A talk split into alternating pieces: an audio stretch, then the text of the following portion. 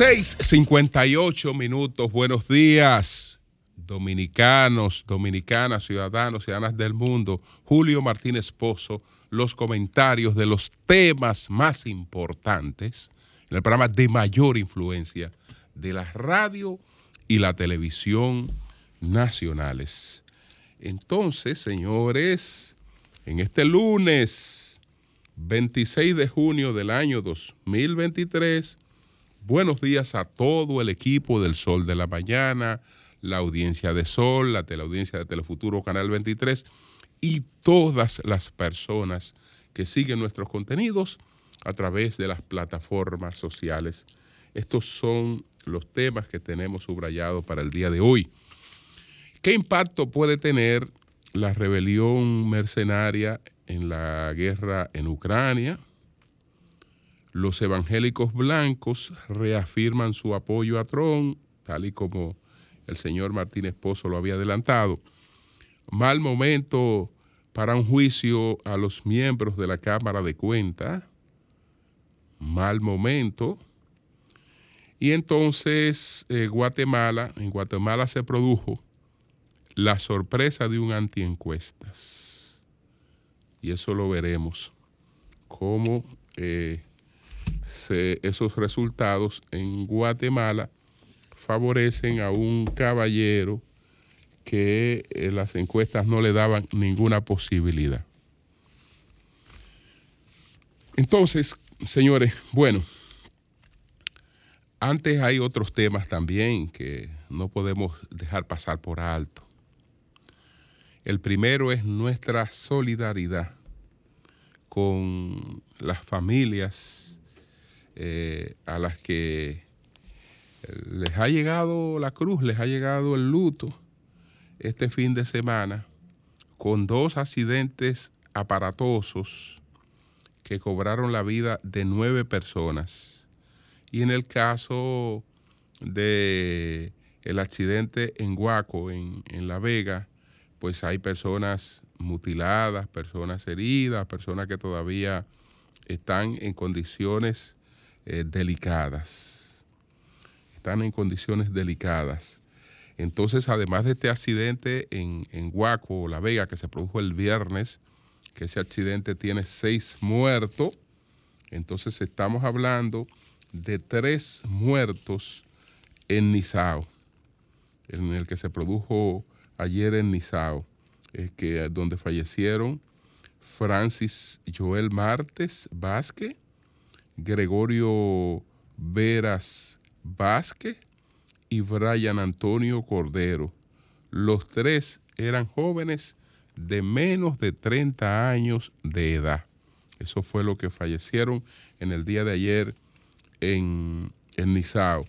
En el caso de La Vega, la, la guagua, el autobús de transporte espinal, cuyo chofer dice que evadió eh, a otro vehículo y, por eso pues se dio esta situación en la que eh, perdió el control del vehículo y dio, varias vueltas. Ahí fallecieron eh, seis personas. la señora eh, Ángel Giraldi Reyes Gómez, de 22 años, eh, Mercedes Rodríguez Castaño, de 53, eh, Georgina Castillo, eh, Terrero, que tenía 34 años, y Ángela, Ángela Hidalgo, de 46 años. Virginia Sánchez Martínez, de 38 años, y eh, Arsenia Marte Beatriz, entre las fallecidas en La Vega. Hay un niño también en condiciones eh, delicadas, y bueno, ahí tenemos una nueva evidencia de qué impacto tienen entre nosotros los accidentes de tránsito como uno de los mayores causantes de muerte. y que nos dan un liderazgo nefasto en el mundo, de uno de los países donde es mayor el porcentaje de accidentes de, tránsito. Así es que lamentamos mucho esta, estas situaciones. Otro tema, señores, que no puedo dejar de tocar es el de la visita a la República Dominicana del coronel Pedro Baños. Está en la República Dominicana el coronel Pedro Baños, que es en estos momentos uno de los eh, pensadores, uno de los articuladores de geoestrategia, eh, pues más leído en el mundo, don Pedro Baño, que don Pedro Baño es coronel del ejército de tierra y diplomado de Estado Mayor. Y está considerado el coronel Pedro Baño como uno de los mayores especialistas en geopolítica, estrategia, defensa, seguridad, terrorismo, inteligencia y relaciones internacionales. Y es un escritor, es un escritor realmente eh, muy apreciado, muy apreciado, incluso en la República Dominicana eh, tiene una amplísima comunidad de admiradores entre la gente que lee. Eh, pues Pedro Baño es una persona que goza de mucho prestigio. Él tiene, que sepa yo, o por lo menos de la que tengo conocimiento, cuatro obras, todas bestseller, todas bestseller. De las, las, cuatro obras del coronel Pedro Baño, una es eh, el, poder, eh, una, un estratega lee a Maquiavelo. Este es de sus últimos libros. El poder, un estratega lee a Maquiavelo. Otro libro que también es de su más reciente es El dominio mental, donde él trata con mucha profundidad, pero con la claridad que le caracteriza en todo lo que escribe, porque es una persona que escribe para que se le entienda, y cualquiera que lea un libro de, Pedro Baño eh, puede entender lo que el autor está, está exponiendo, a pesar de, la profundidad, de la cantidad de datos, de la capacidad analítica de este, de este, de este caballero, pues en el dominio mental, él analiza todo este eh, fenómeno que eh, eh, maneja hoy el accionar de las personas, que creyéndose que actúan por libre albedrío, que creyéndose que actúan de manera independiente, nunca habíamos vivido en una etapa de mayor manipulación. Entonces, él, ese es, ahí habla del, del poder, el poder mental. Yo no, me, no he tenido todavía la oportunidad de leer eh, las dos obras que he citado. No he leído ni El Poder, un, estratega lea Maquiavelo, ni El Dominio del, Poder Mental. Eh, he visto la introducción, he leído la introducción, pero no he leído esas dos obras. Las dos obras que sí he leído de, Pedro Baño eh, es su primera obra, que fue Así se domina el mundo, y después leí otra obra formidable, otro tratado formidable de, Pedro Baño, que se eh, titula La encrucijada mundial. Entonces, Pedro Baños hoy estará en la República Dominicana. A las seis de la tarde estará en la librería Cuesta en un encuentro donde estará eh, pues respondiendo preguntas, eh, firmando sus libros. Y el jueves estará en una actividad en Funglode con el expresidente Leonel Fernández. Sabía de que el doctor Pedro Baños iba a visitar el país próximamente, no tenía la fecha exacta, porque hace varias semanas en una cena privada en la que tuve oportunidad de participar con el doctor Leonel Fernández, él eh, nos informó de la visita de, Pedro Baños a la República Dominicana y de una actividad que iba a desarrollar con él en Funglode el próximo, el próximo jueves. Así es que bienvenido a Pedro Baños.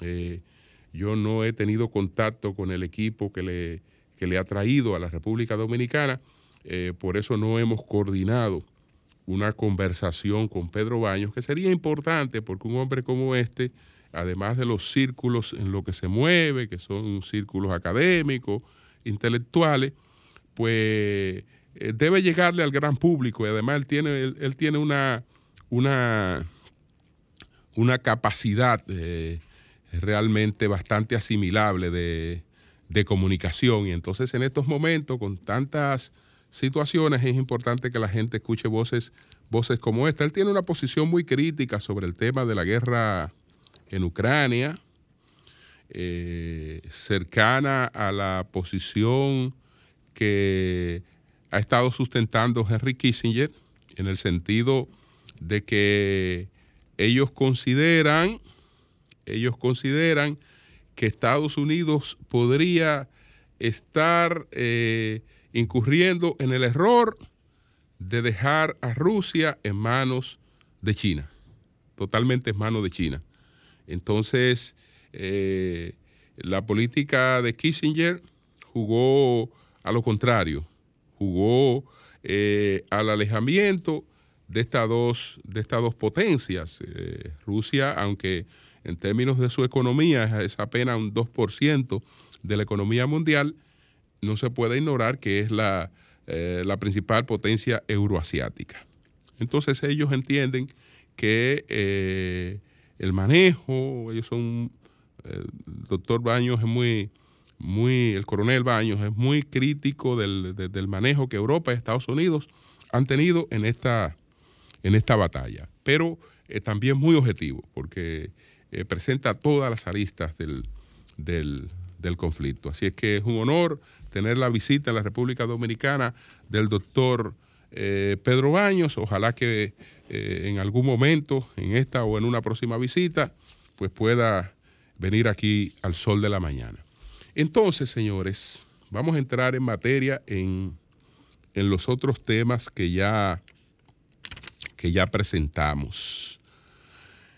Hablemos entonces de qué impacto puede tener, qué impacto puede tener este conflicto que se dio en Rusia, que se dio eh, en Ucrania con una compañía privada de mercenarios, así es que se le ha llamado, eh, eh, mercenarios, ¿no? Esta compañía, que se llama Warner, pues este fin de semana se insubordinó contra el ejército ruso. Incluso eh, llegó a, tomar una, ciudad y eh, avanzó, avanzó, tomó la ciudad de Rostov del, del Don y estuvo avanzando en ruta hacia Moscú, tomando algunas pequeñas ciudades sin resistencia pero después eh, variaron los planes y eh, se, retrocedieron. Retrocedieron y su líder eh, probablemente esté en Bielorrusia, pero no se sabe realmente cuál es su, paradero. Su, su, líder es Sergei. No, no, no. Su líder es Shergerin eh, Prigozhin. Prigozhin es el líder de, este grupo Warner, el señor Prigozhin.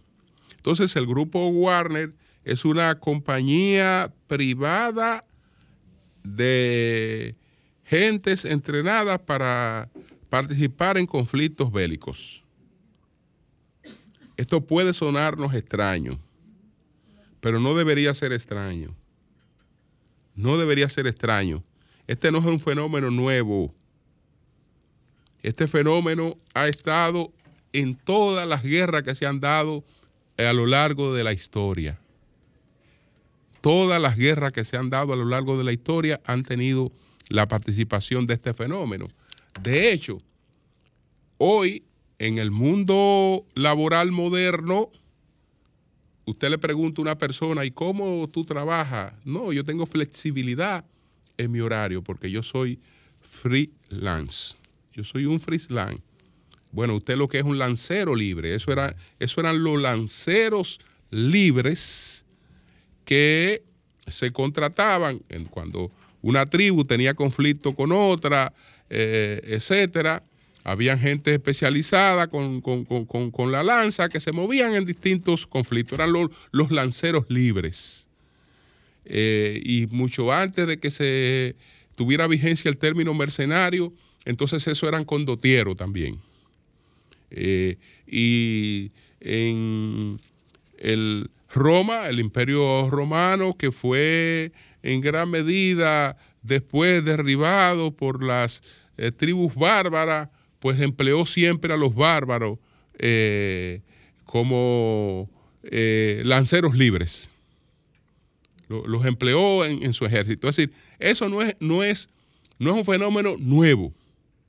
En las guerras siempre han estado estas personas que se contratan, que no son parte de un ejército oficial, sino que se contratan porque se dedican a eso.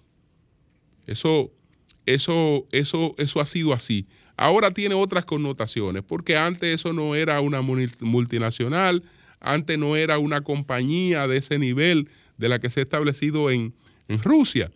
La Warner se plantea que ha tenido más de 50 mil hombres en el, en el conflicto en Ucrania y que eh, ha puesto, ha colocado una buena parte de los muertos eh, e, en ese conflicto por parte de Rusia. Entonces, el líder de, este, de esta compañía ha tenido un enfrentamiento que en principio ha sido un enfrentamiento que lo dirigió hacia el jefe de las Fuerzas Armadas rusa, eh, Sergei Shoigu, pero que después eh, terminó identificándose con un conflicto con el presidente, aunque en principio no eh, planteaba y protegía la figura de, Putin, sino que dirigía sus ataques o cuestionamientos a eh, Sergei Shorgu, que era el jefe del ejército. Es un asunto básicamente de tratamiento y de reivindicación económica. Y aunque hubo un, intento, un, intento de conspiración, etcétera, eso no tenía ninguna posibilidad de resultar exitoso porque eh, no se puede, no se puede tener éxito en una cosa como esa sin eh, eh, tener otros apoyos. Tiene que tener apoyo de las, de las élites rusas tiene que tener algún apoyo internacional.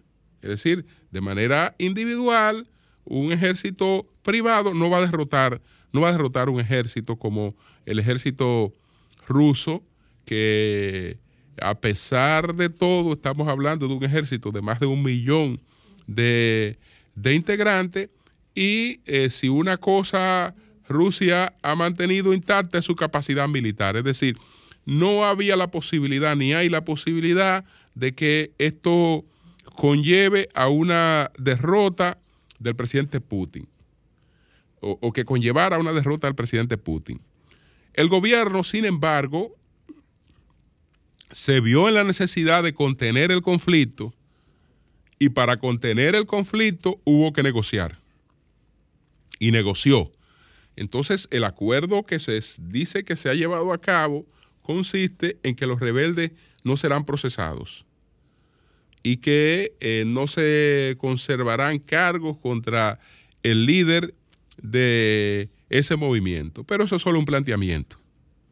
Ese es solo un planteamiento. Ahí eh, una cosa habrá sido el manejo inicial para contener la crisis, para apagar el fuego, y habrá que ver cuál es la cuestión posterior. ¿Qué afecta? Sí, claro. Claro, eso, eso tiene un impacto y para el presidente Putin eso, eso, eso, eso ha sido, eso ha sido, eso ha sido un golpe, pero no quiere decir que eso eh, tenga un impacto en la redefinición del conflicto. E incluso, e incluso al mundo al mundo, eso no le conviene para nada. No le conviene para nada. Todos estos países, estos estados que se han quedado descabezados, son uno de los mayores peligros que puede tener la humanidad. Me refiero a estados como Libia, me refiero a Irak, etcétera, el propio Afganistán, todas estas cosas que se han quedado descabezadas, sin un liderazgo definido, donde no hay nadie con quien sentarse. Bueno, en, Afganistán por lo menos están los talibanes, pero en Irán no hay nadie con quien sentarse, en Libia no hay nadie con quien sentarse. Entonces, no es verdad que una potencia nuclear, nuclear eh, como, como Rusia, eh, pues al mundo le convendría que quede en manos que no se sabe cuáles son. Es decir, eh, lo mejor es un liderazgo definido, no importa que sea Putin, es un liderazgo definido y claro. Y claro, entonces, sí, en términos de imagen tiene, tiene un impacto, pero no en términos de redefinición del conflicto y no creo que, que las cosas vayan a pasar de ahí. No creo que las cosas vayan a pasar de ahí.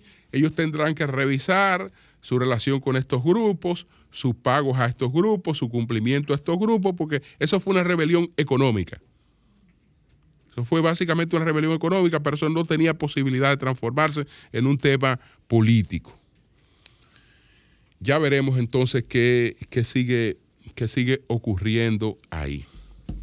El otro, el otro asunto, el otro asunto, eh, quiero bueno, voy a tratar lo de Guatemala y lo de la Cámara de Cuentas por razones de tiempo y, el tema que anuncié sobre lo de Trump lo dejaré ahí porque si no tengo oportunidad de tratarlo hoy, lo puedo bien tratar mañana. Vámonos con lo de la Guatemala y después con lo de la Cámara de Cuentas. Señores, ¿qué pasó en Guatemala? ¿Qué pasó en Guatemala? En Guatemala eh, en un aspecto no hay sorpresa, porque todo el mundo sabía que la señora Xiomara Torres iba a encabezar la elección en una primera vuelta. Pero sí hubo un problema con las encuestas. Hubo un problema con las encuestas que después habrá que ver si fue de las encuestas o del escenario, porque las encuestas te miden la percepción que hay en un momento determinado, pero no te miden la capacidad que tiene cada quien de arrastrar sus votos hacia las urnas. No te miden la estructura que tiene cada quien para llevar sus votos hacia las urnas. El tema es que si eh, no hay sorpresa en cuanto a que tenemos a doña Xiomara Torre de la Unidad Nacional de la Esperanza camino hacia una segunda vuelta. Eso se sabía y todas las encuestas lo decían. Ahora, ¿en qué fallaron las encuestas con relación a doña Xiomara Torres? En el margen de error, porque lo que ocurrió eh, con ella se colocó por encima del margen de error de las encuestas. En ese sentido, no acertaron. Se planteaba que doña Xiomara iba a encabezar la votación en una primera vuelta entre un 20 y un 21%. Doña Xiomara quedó con un 15%. Es decir, que para que estuviera dentro del margen de error, o ella o sacaba un 28 o sacaba un 23 o un 24. Ahí se tenía que mover o hacia arriba o hacia abajo y ahí decíamos, bueno, eh, los el resultado con relación a doña Xiomara quedó dentro del margen de error de las encuestas. Bueno, no quedó dentro del margen de rol de las encuestas. Aunque ella sí eh, encabezó la elección como estaba proyectado en todas las encuestas, pero con un 15%, no con un 20%. Entonces, ¿cuál es la sorpresa? Que la sorpresa no es doña Xiomara. La sorpresa es la de un candidato que se llama Bernardo Arevalo, de un movimiento que se llama Semilla. Al señor Bernardo Arevalo, las encuestas ni lo contemplaban. Ni lo contemplaban porque era un hombre de gracia por participar, pero que no tenía ninguna posibilidad. Para todas las encuestas, doña Xiomara iba a una segunda vuelta con Edmond Mulet. Edmond Mullen, el señor Edmond Mullen, que es un diplomático, etcétera, una persona muy prestigiosa, iba a quedar en segundo lugar. Entonces, el señor Edmond Mullen, a, Edmond Mullen, a que las encuestas le daban el segundo lugar, quedó en quinto lugar. Quedó en quinto lugar Edmond Mullen. Y eh, la nieta, la nieta de Ríos Mon, eh, Suri Ríos, las encuestas decían que ella iba a quedar en tercer lugar. Bueno, ella quedó en sexto lugar. Ella quedó en sexto lugar. Y entonces el que estaba lejísimo en un sexto lugar, eh, pero lejos, eh, pues ha quedado en segundo lugar, que es Bernardo Arevalo. Ustedes saben cuál fue la consigna de Arevalo. Cuando Arevalo le preguntaban, Arevalo eh, se manejó de manera muy inteligente, él no cuestionó, él no acabó con, las encuestas. Él creó su propia consigna. Cada cada vez que le preguntaban la razón por la que él no medía, y las encuestas le proyectaban tan bajito, él decía lo siguiente, nosotros no venimos a ganar las encuestas, venimos a ganar las elecciones, vamos bien. Ah, que usted no aparece, no venimos a ganar encuestas, nosotros venimos a ganar elecciones. Es decir, que estaba demostrando que sabía el trabajo político que tenía que hacer independientemente de cómo él apareciera en las mediciones. Eso no es necesariamente un fallo de, la medición, sino de realidades subyacentes que eh, son difíciles de advertir. Entonces, la segunda vuelta se dará entre eh, Bernardo Arevalo y Xiomara. Se pone peligrosa la cosa de nuevo para Xiomara Torres. ¿Por qué? Porque con esa tendencia de un hombre que viene del subsuelo, que nadie lo tomaba en cuenta, que nadie lo tomaba en cuenta y de repente este hombre emerge como la sorpresa del proceso, esa sensación de sorpresa le seguiría acompañando y si él la aprovecha, pues gana las elecciones. Porque doña Xiomara apenas sacó un 15%, él sacó un 12%. Es decir, no estamos hablando de una persona que, quedó en primer, en primer lugar y sacó un 40%, un 45%, un 46%. No, primer lugar con un 15%. Es decir, eh, eso, eso también habla de un, de un apoyo muy débil. Muy débil, lamentablemente. Entonces, sería la tercera vez que ella encabeza unas elecciones en primera vuelta y pierde una segunda vuelta. Porque hasta ahora, con esta sorpresa de Bernardo Arevalo, el hombre que se ocupó de resultados, eh, ya eh, ahí hay una tendencia que es muy difícil de frenar. Muy difícil de frenar. Bueno, señores, vámonos con el asunto este de la Cámara de Cuentas.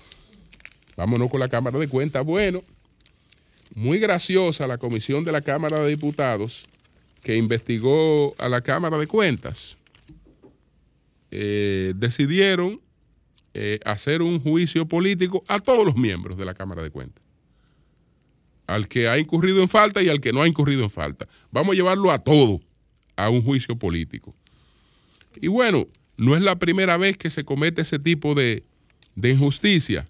Lo que pasa es que ahora yo no sé cómo el gobierno va a imponer eso, porque tendría que imponerlo el gobierno.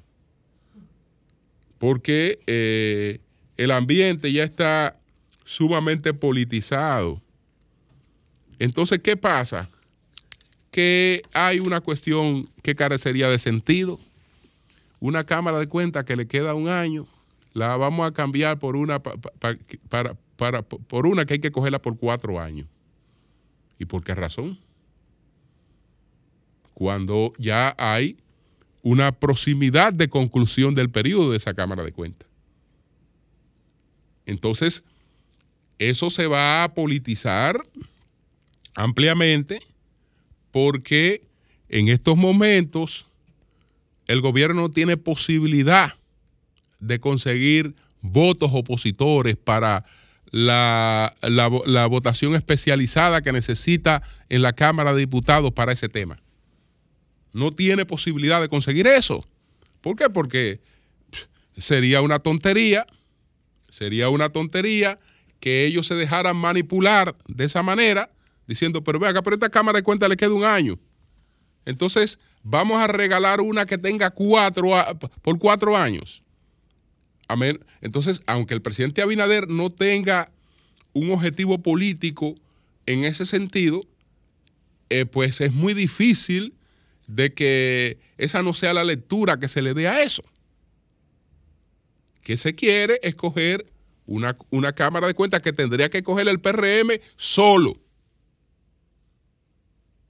Tendría que coger el PRM solo para eh, dejar establecida una situación favorable. Esa no fue la imagen eh, con la que se quiso escoger la primera, esta primera Cámara de Cuentas, aunque después vimos que hubo realmente eh, manipulaciones y se colaron personas que no debieron colarse. No debieron colarse, gente que no tiene ni siquiera inteligencia emocional para estar en un, en un mecanismo como este están ahí como miembros de la Cámara de Cuentas, y a miembro que me refiero. Entonces, ¿qué pasa? Que esto lo único que va a hacer es generar un conflicto político. Lo único que va a hacer es generar un conflicto político. Esto no tiene, no, nadie lo va a apoyar. Pero ni participación ciudadana, que es una aliada del gobierno, que es una aliada y que parte del gobierno, va a apoyar eso. ¿Qué dice Participación Ciudadana? La, coordinadora de Participación Ciudadana, Lizzy Sánchez, que lamentó que los legisladores no hayan podido buscar una salida que no sea la de un juicio político a estas alturas del juego, cuando falta tan poco tiempo para que se termine su periodo. Pero ven acá, ¿y a quién le pueden venir con ese cuento? De que, que hay un interés, de que por los conflictos que se dieron. No, no, no. No.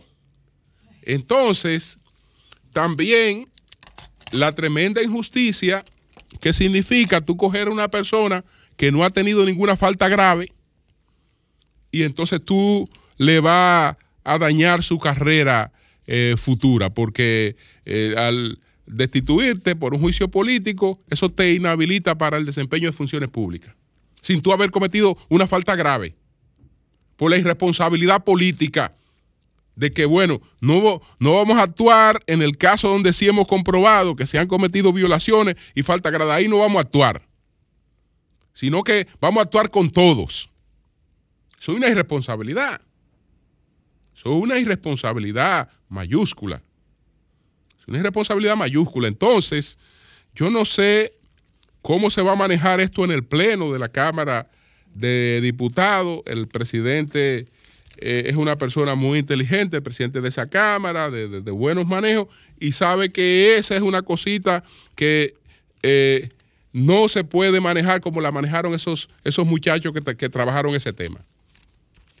¿Por qué? Porque una cosa como esa, sin haberla consensuado, porque evidentemente que ahí no hubo consenso, no se podía aprobar. Ahí no hubo consenso. Entonces eso va a ser un tremendo fracaso.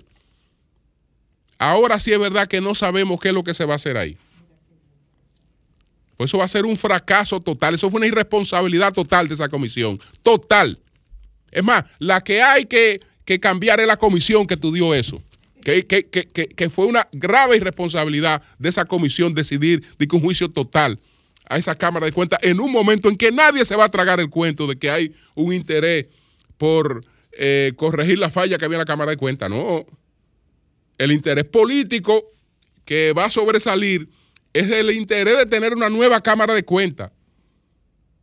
Ese es el interés político, el de tener una nueva Cámara de Cuentas, no, no la que le quedan meses, no, una por cuatro años en un ambiente de campaña electoral. Eso es imposible. Cambio y fuera.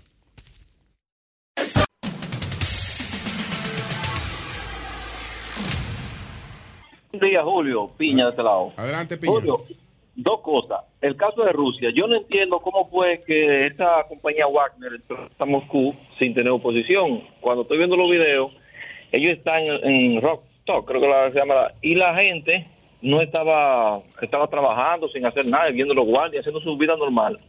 No entiendo qué estrategia fue lo que pasó ahí, pero tú explicaste que era cuestión de dinero, pero eso es algo medio extraño. Lo segundo, Julio, este gobierno, yo la verdad es que yo no entiendo qué es lo que Luis Abinader ha hecho estos tres años, aparte de endeudar demasiado este país, tomar dinero para pagar cuenta corriente, que eso nunca en la vida se ha visto, y sobre todo endeudar este país tanto como lo ha endeudado el PRM solamente para pagar nómina.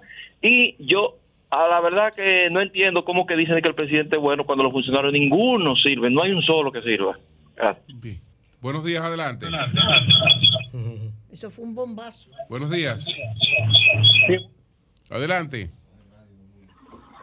Va un poquito el volumen de radio. Buenos días. Bueno, buenos días. Adelante.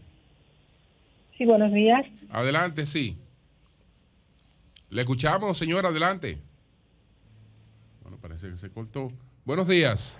Julio. Adelante. Para responder al oyente, es lo que tiene que entender, que a pesar de todas las cosas malas que hace Luis, cuando tú vas a la encuesta, la gente lo prefiere. Eso no es ningún bombazo, doña Consuelo. Deje su parcialismo, eso no es ningún bombazo, Luis es presidente aquí. Pero fue un bombazo que le largó. Bien, pues gracias. Yo no Bu- estoy diciendo que está bien o que está mal. Claro. Buenos días. Tranquilízate.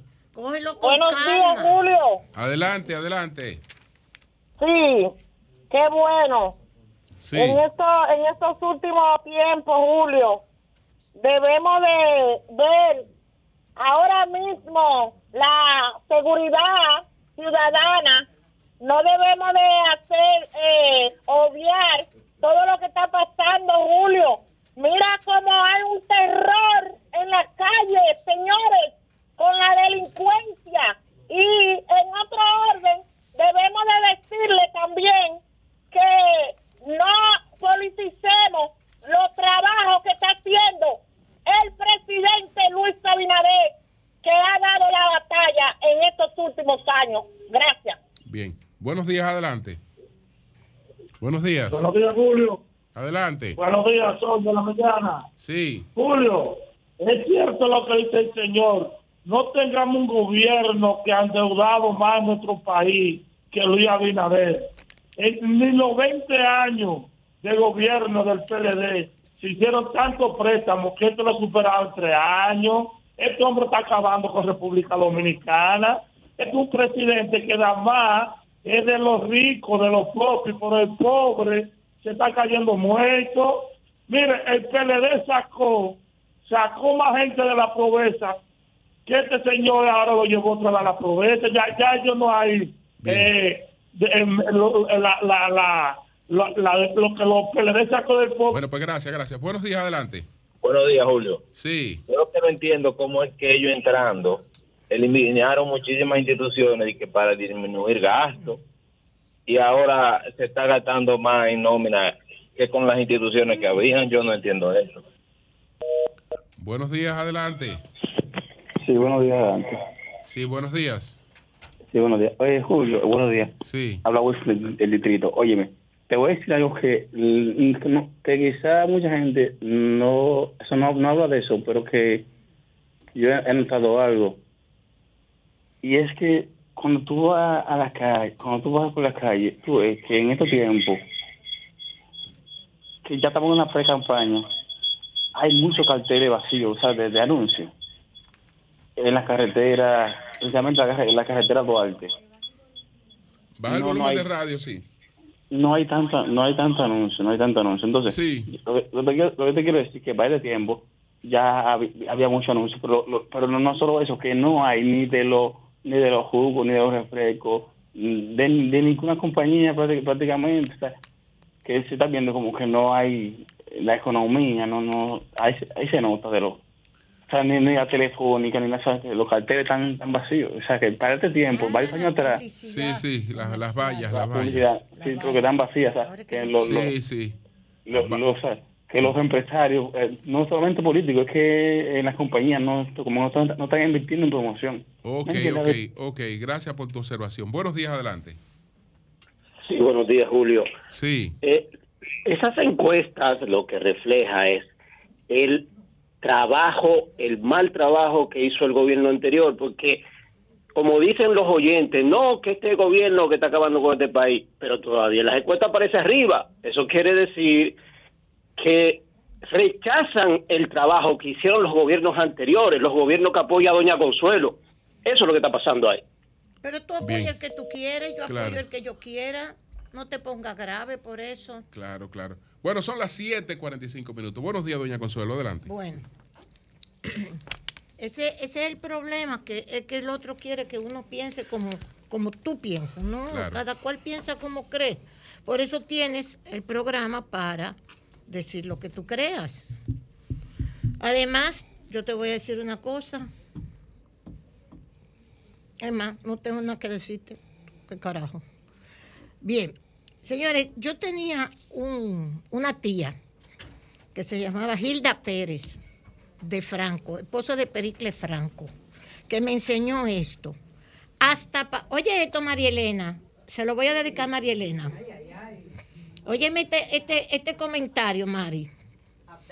Sí. Hilda Pérez de Franco, esposa de Pericles, el doctor Pericles Franco, fundador del Partido Socialista Popular, Partido Comunista, Pericles Franco, y tía Hilda, le decíamos tía Hilda, una de las mujeres más inteligentes que yo conozco, que conocí. Murieron los dos. Hasta para uno divorciarse tiene que saber con quién se casa. Bueno. Genial. Genial. Oye, genial. Genial. ¿Verdad que sí? Genial. Genial. Siempre nos enseñó eso, porque la vida se lo había enseñado a ella. Que a veces parecen dos seres, buen día, uno con el que uno se casa y otro con el que uno se, del que uno se divorcia. Del que uno ¿verdad se sí? divorcia. Exactamente. Hasta para uno divorciarse tiene que saber con quién se casa. Eso le pasó a Putin. Se casó con este señor, lo respaldó, le dio todas no- las armas y por poco se lo lleva de encuentro al mismo Putin.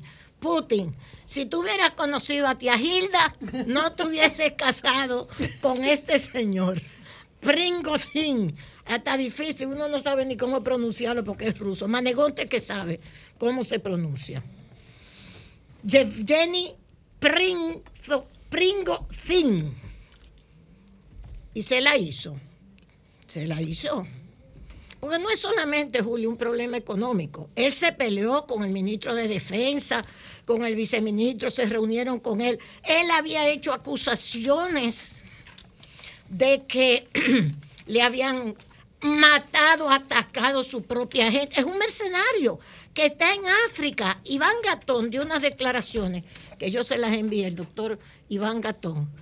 Estos son unos mercenarios apoyados por Putin, apoyados por Putin, que habían estado, que han estado en África y en otras partes del mundo de la geopolítica como mercenarios, en Siria también.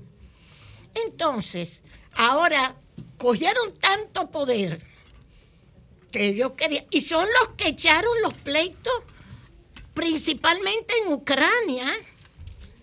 Esas tropas mercenarias echaron esos pleitos en Ucrania.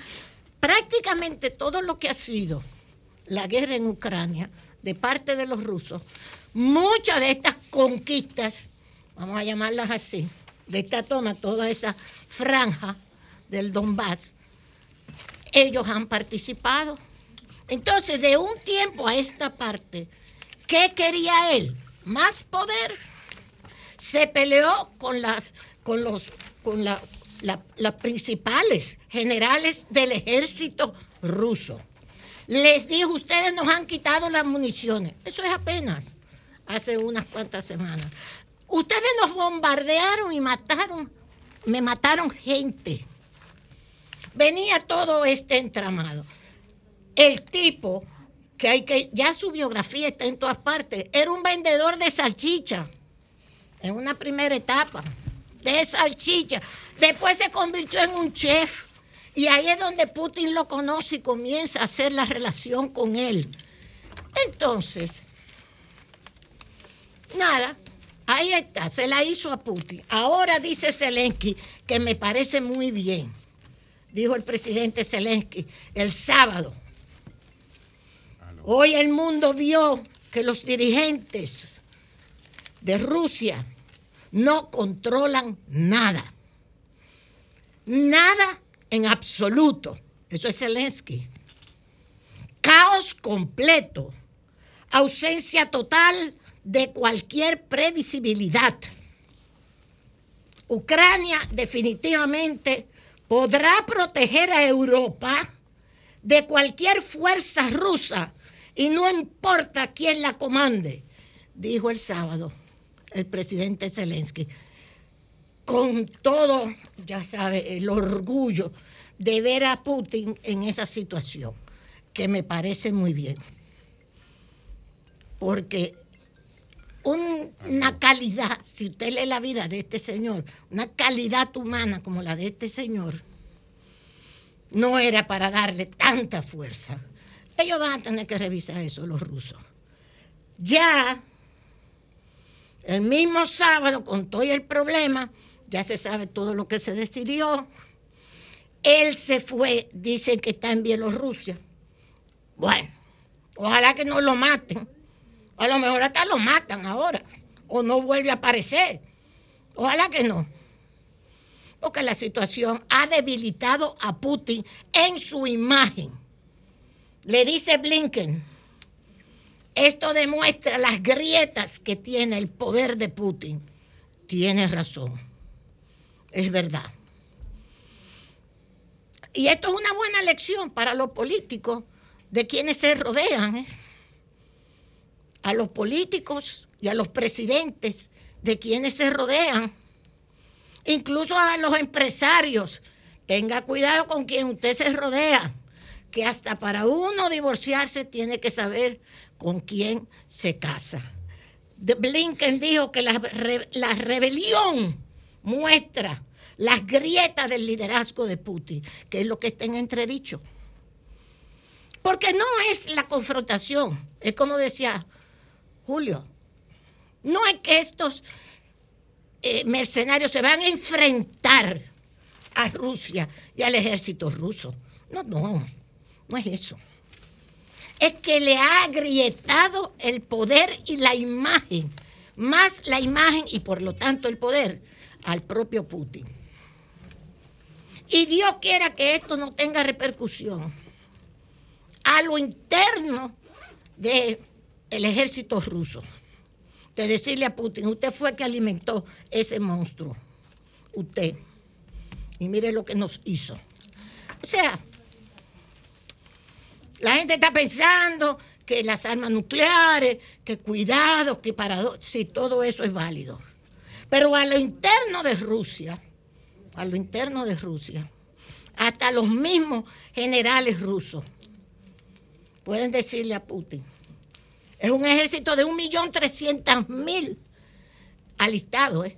es uno de los ejércitos más grandes, si no es el más grande.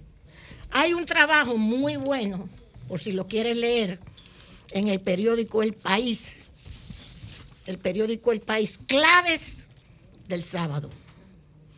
Clave para entender la rebelión del jefe de Wagner contra Moscú, el periódico español El País.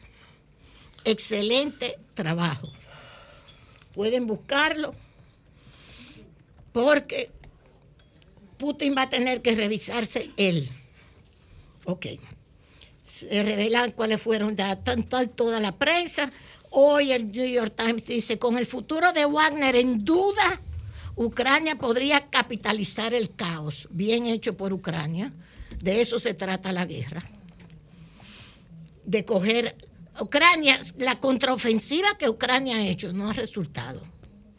Pero con esto que le ha pasado a Putin, a Putin, a Putin, esto le da ventajas morales de imagen a Zelensky y a Ucrania, desde mi punto de vista. Aunque el grupo Wagner lo desbaraten ya.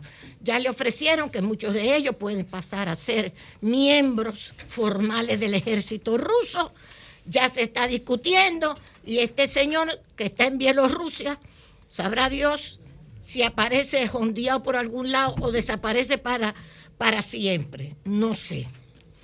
La revuelta plantea, esto es el New York Times, la revuelta plantea una pregunta candente. ¿Putin podría perder el poder? Fíjese qué interesante, que es lo que yo estoy diciendo. Esto podría repercutir directamente sobre Putin. Rusia publicó un video de la aparición del ministro de Defensa por primera vez desde la rebelión de Jeff Jenin durante el fin de semana. Manegonte nos mandó esa foto. Muchas gracias, Manegonte. De la reunión del ministro de Defensa ruso con este señor mercenario. Los medios estatales rusos culparon y lo menospreciaron, pero han surgido algunas críticas contra Vladimir Putin. Se las merece. Bien, una vez terminado esto, yo quisiera, por favor, en Guatemala, ya Julio explicó lo que hay. Acuérdense que esta señora era la esposa de don Álvaro Colón, fue presidente también de Guatemala. Vino aquí, nosotros una vez lo sí. recibimos aquí.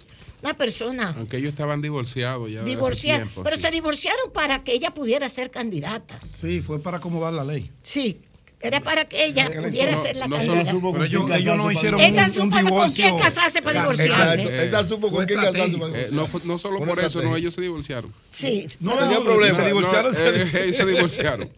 Buen Sí, pero no se lo aceptaban, ¿eh? ¿Eh? El no, divorcio. porque ella no podía inscribir la candidatura Sí.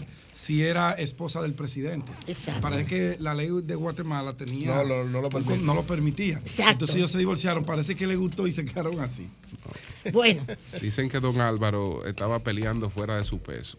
Ajá. ¿cómo así? Un bañito de colágeno. eh, que estaba peleando fuera de su peso. Pero, Don Álvaro Colón. co- Fuera pero- de su pero peso, con ella. una apareció, menor. algo, apareció algo más Una joven. menor. Él- él- Baño de colágeno. Como dice Pero Virgilio. ¿cuál- ¿para quién fue? No, que él consiguió una más joven. Él necesitaba motivación. La consuelo. Anda, tiache. Yo Y te él- digo a ti. Y ella actuó consecuente. digo, pues, Bueno, me parece muy. Ah, no, pero eso sí. dice que a un presidente ellos- Ah, no, pues eso nada. sí. ellos, ellos se separaron, ellos se separaron. Se separaron. No ellos era, no era, no era, no era, No era formalidad, no aunque era formalidad. Yo la conocía. aunque Sandra. políticamente seguían actuando Cuando conjuntos. estábamos allá. Cuando fuimos, Cuando fuimos con el embajador. Pedro y yo tuvimos una experiencia. elecciones del 16, creo que fue del Sí. 15. Cuando Jimmy Morales, Sí, ella era la rival de Jimmy Morales. Recuerde que hubo una mesa redonda y entrevistamos, duramos un gran rato con Jimmy Morales, con ella, sí. con, con Y ahí nos dimos cuenta que Jimmy Morales no servía para nada. Eh, no tan así. Ah, perdón. Que no tenía la formación política para dirigir un Era, país. era de la televisión él, porque Sí. era parte de ese populismo que iniciaba que en se Guatemala. iniciaba. Y del No- cansancio de la clase política. Eh. Exacto. Sí, No, no, no, no. No, Zelensky le ha salido. Era un comediante igual. A Pero pesar de- ese aspecto, en ese Ah. No, porque el comediante. Señores, hay, hay un tema ya rápido, porque quiero solamente irme eh, rapidito eh, a, a- nosotros. Eh, hay un tema, Blinken, Anthony Blinken, el secretario del Departamento de Estado, va a donde, va a China. Desde el 18 nadie iba a China de Estados Unidos. Habla con el secretario de Relaciones Exteriores Todo chino. muy bien. Se reúne con Xi Jinping, el presidente chino de- para limar asperezas, como yo le he dicho. Y no hace más que salir Blinken de China, llega a Estados Unidos y viene el presidente Biden al otro día y dice, no, porque ese no es más que un dictador. Ahí mismo, Xi Jinping. Se arma el reperperazo. Que le dijo, y los chinos protestando, que usted no tiene que decirle eso a Xi Jinping. Y ahora Blinken ha tenido que respaldar las declaraciones del presidente Biden de que sí, de Xi Jinping es un dictador. Y dice, bueno, es que nosotros tenemos derecho a dar nuestra opinión de lo que creemos y además el presidente Biden nunca ha dicho algo que no sea cierto. El caso es que se han agriado las cosas otra vez. Pero, bueno, ellos son chinos y norteamericanos y se conocen. Finalmente, la asamblea de la OEA terminó, dice la prensa Pero eso dominicana. sí, de- eh, Sí. lo que revela son la falta de sentido de las políticas. ¿Verdad, Julio? Porque se supone que si usted manda a ese señor a China Carajo. y, y cuando lo recibe habla del éxito, porque él hizo una rueda de prensa para hablar del éxito de la misión de Anthony Blinken en China, eh, él no puede dar unas declaraciones como esa. ¿Verdad? Eh, ¿tú Él sabes, no ¿A puede- quién se él- te pareció? él no puede- ¿A quién se te Él pareció no puede, Biden? Él, no puede dar una Con declaración eso tan como esa porque él no tiene por qué, of- por qué hacer sentir mal, ofender, que lo acaba, porque mire, él no iba a recibir al señor Blinken. Así mismo es. No iba- Jinping no, lo iba a recibir. Él entendió que después había una buena voluntad porque se reunió con el canciller, se reunió con el jefe de políticas exteriores del partido, parece que pasó esos dos coladores y él lo recibió. Entonces no puede ser que, que de aquí para allá venga una ofensa innecesaria o, o un maltrato innecesario. Hasta en algo fuera de contexto, Fuera de Julio, contexto, porque que no era aporta- que no que no tenía nada, nada, eso no que ver con nada. la política Nada, así. el- que, que China no ha informado sobre el globo famoso aerostático aquel. Y dice, no, dice Biden, no ha informado porque los chinos no le han informado, los militares chinos no le han informado a su presidente, a Xi Jinping, lo que es ese globo, porque como él es un dictador, óyeme cómo amarró las cosas. Cuando se supone que este hombre Carajo. fue portador, porque hay mensajes secretos, hay mensajes que no se publican, Claro. una serie de cosas. Se supone que las relaciones van en un camino de distenderse. Bueno, el caso es que Blinken ha tenido que salir ahora a decir, sí, sí, es verdad lo que dijo el presidente Biden, porque es que, ¿qué va a hacer? ¿Qué va a hacer Blinken? Bien, la asamblea de la OEA termina con un aplauso de pie a la República Dominicana. La 53 Asamblea General de la OEA la dirigió nuestro canciller Roberto Álvarez. Se planteó lo de Haití, por supuesto. Se volvió a decir la necesidad de la ayuda a Haití. Volvió Haití a decir que necesita esa intervención para reforzar sus fuerzas policiales. Pero no hay nadie que se decida a que eso ocurra. Mientras tanto, República Dominicana que siga cargando y siendo la solución al caso haitiano. No digo que quieran los haitianos que eso sea así, que esté muy claro. Los haitianos son los primeros que han dicho, ayúdennos. Incluso su primer ministro, los, los empresarios han dicho, intervengan una fuerza especial de ayuda. Pero Canadá dijo, yo no la voy a encabezar. Estados Unidos dijo, yo no la voy a encabezar porque nosotros hemos hecho otras intervenciones en Haití en el pasado y no nos ha dado resultado. No me meto en eso. Y le dijo a Canadá, hazlo tú. Y Canadá le dijo, cuando fue Biden al Canadá, háganlo ustedes. No, yo no voy a dirigir eso, le dijo el, el, eh, el- el- el primer ministro canadiense. No, yo no voy a dirigir eso. Nosotros, el Canadá, entonces el Canadá lo que quería montar la oficina aquí, mandar unos cuarticos, pagar un alquiler, pagar funcionarios canadienses y dominicanos y hasta haitianos, y con esos 100 milloncitos o 20 millones, ya ellos se sentían tranquilos. Bien, no hay todavía ninguna decisión y sigue siendo la República Dominicana, como dijo en una ocasión el ex secretario de la, de la, de la Junta Central Electoral, el paritorio de Haití. Punto. Y eso tiene toda una connotación de Bien. fusión de la isla. Punto. Bueno, tenemos al embajador, al embajador de la República Dominicana en Rusia, Hans Dannenberg. Ah, sí. Porque bueno. hay unos dominicanos que eh, están estudiando o viven en Rostov del Don, donde fue la primera ciudad que tomaron la gente de Warner. Entonces, vamos a ver. eh, buenos días, buenos días, Hans. Buenos días, bueno, buenas tardes por aquí. Aquí son las 4 de la tarde. Pero con gusto le damos las buenos días dominicanas. Sí, eh, nos quedan, como, como usted dijo, tres estudiantes en la ciudad de Rostov, eh, pero están bien, hemos estado en comunicación con ellos. En el día de el día sábado ellos estuvieron eh, en su universidad, en el recinto, y no salieron. Ya en el día de ayer les permitieron salir en la tarde y hemos estado en comunicación con ellos. Ya todo está tranquilo en esa ciudad y todo ha vuelto a la normalidad. Bueno, pero entonces ya ellos no tienen la prisa en salir, ¿no? No, verdaderamente allá no se ha evacuado ningún estudiante ni de ni de Rusia ni de otros países. En esa ciudad hay más de mil estudiantes ecuatorianos y colombianos. Nosotros hemos tratado de ir movilizando algunos hacia Moscú o San Petersburgo, simplemente como precaución por la cercanía al área fronteriza. Pero a- hasta ahora el gobierno ruso no ha evacuado estudiantes de esa ciudad de- de- ni de ninguna otra que está en la frontera con Ucrania. En este caso de los que están en Rostov del, del Don, eh, ¿qué estudian? Eh, los tres son estudiantes de medicina, dos de ellos son hermanos. Y el tercero no son hermanos, pero ya están compenetrados como familia, según me dicen, que quieren eh, mudarse a otra universidad, pero no quieren separarse. Hams, Eury Cabral, hermano y amigo, ¿cómo estás? Hola, Eury, ¿cómo estás? Bien. Hans, eh, en Moscú es normal la situación, o sea, a pesar de lo que aconteció, se dijeron que se iban a tomar medidas de, de emergencia y eso, es normal Bueno, la el, sábado había una, cal- una, una tensa calma en la ciudad, no había casi carros, mucha policía, y se declaró el lunes no la- laborable, el día de hoy es no laborable.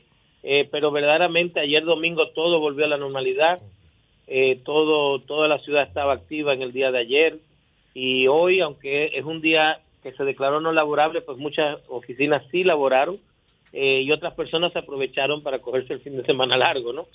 Pero verdaderamente ya hemos... Sí, a, a todos les gusta cogerse un día extra de, de asueto, ¿no? Sí. Eh, la embajada la mantuvimos cerrada por seguridad porque inclusive tenemos algunos pasantes que son universitarios y entonces decidimos mantenerla cerrada hoy, aunque los diplomáticos están ahí monitoreando y llamando a los estudiantes. Hans, eh, el, el ministerio de, de- de- de- Relaciones exteriores. No, no, no, no, no. De educación De superior. educación superior, gracias. Eh, dice que todo está normal, que qué bueno, etcétera. ¿Qué, ¿Qué población tenemos nosotros de estudiantes allá? Nosotros tenemos 174 estudiantes becados. Eh, hay otros 10 o 20 que no son becados, que están por su propia cuenta. Pero aparte de eso, hay muchos más dominicanos que, se han, que se han estudiado aquí, se han quedado, que estudiaron en la antigua Unión Soviética y se han quedado. Y hay otros dominicanos que, que residen aquí, aparte de los estudiantes. Pero estudian, estudiantes becados por el MESI 174 eh, y hay como 20 adicionales que están por cuenta propia en, en diferentes ciudades rusas. ¿Tú puedes un día decirnos lo que están estudiando? La No, mayoría que no sea medicina. hoy, o no pidiéndotelo hoy, pero, nos interesaría. La mayoría. La mayoría. La, la mayoría medicina. Hay algunos que estudian inge- ingeniería, hay algunos que estudian eh, arte gráfico, hay dos o tres que estudian diseño, pero, y la mayoría son... cuestiones de la tecnología, para que vengan La- la- a ver si nos sacan de este atraso, que aquí no saben ni leer ni escribir, la educación dominicana está en sus peores momentos. No, aquí hay, aquí hay, mira, aquí hay especialidades de neurocirugía pediátrica, y va- hay, hay dos eh, me- doctores que están en neurocirugía pediátrica, hay, hay varios que están en eh, urología, o sea, Y todos en son ramos de la inteligencia medicina. artificial, en robótica.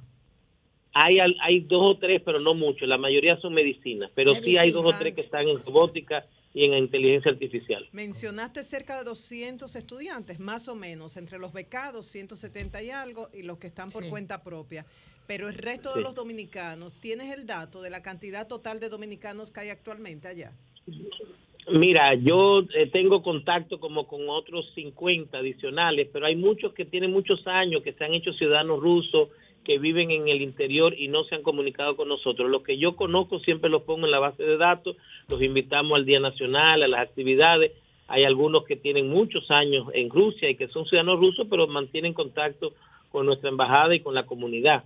Eh, porque acuérdense que en los años 70 y 80 muchos dominicanos estudiaron en la Sí. antigua Unión Soviética y Sí. muchos se casaron, algunos se fueron a Dominicana, otros se quedaron aquí. Éramos nosotros en el Partido Comunista que los mandábamos. Sí. Narciso, José. Sí, la Israel. mayoría era del PCD y del Sí. MPD que venían. En el Y Partido muchos se Comunista quedaron y muchos para allá. Bueno, Digo, pues muchas gracias, muchos muchas regresaron. gracias al embajador Hans Danever, el embajador de Sí, República siempre la orden. en Quiero, añadir algo, quiero, quiero Adelante. añadir algo, eh, eh, Eury, si es posible. Yo Sí, quiero no. decirle al, al pueblo dominicano que deben de sentirse orgullosos de esos jóvenes que estudian aquí, porque cuando comenzó el conflicto se les dio la oportunidad de regresar a todos y la mayoría decidió quedarse con todo y sabiendo que iban a tener complejidades en recibir su dinero, en los temas bancarios, por, los, por las sanciones impuestas por, por la banca internacional. Y de verdad que para mí fue de mucha admiración que otros países, sus estudiantes se fueron y los dominicanos todos quisieron quedarse para terminar sus estudios y completar su carrera. Yo creo que eso es algo que debemos sentirnos orgullosos de los jóvenes que estudian aquí. Bien, gracias Hans, muchas gracias. El embajador dominicano en Rusia. Cambio y fuera. Sol 106.5. 8 16 minutos. Hay preocupación en Puerto Plata por el tema de la delincuencia.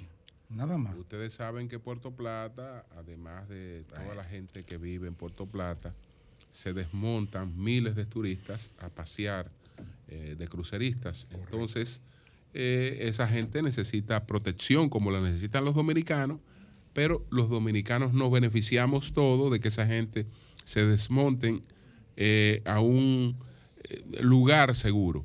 Entonces, César Rodríguez, ¿qué es lo que está pasando, César? Adelante. Sí, buenos días. ¿Qué Sí, es lo ¿me que escuchan? pasa con la delincuencia, César? ¿Y, y a quién fue que, que mataron recientemente?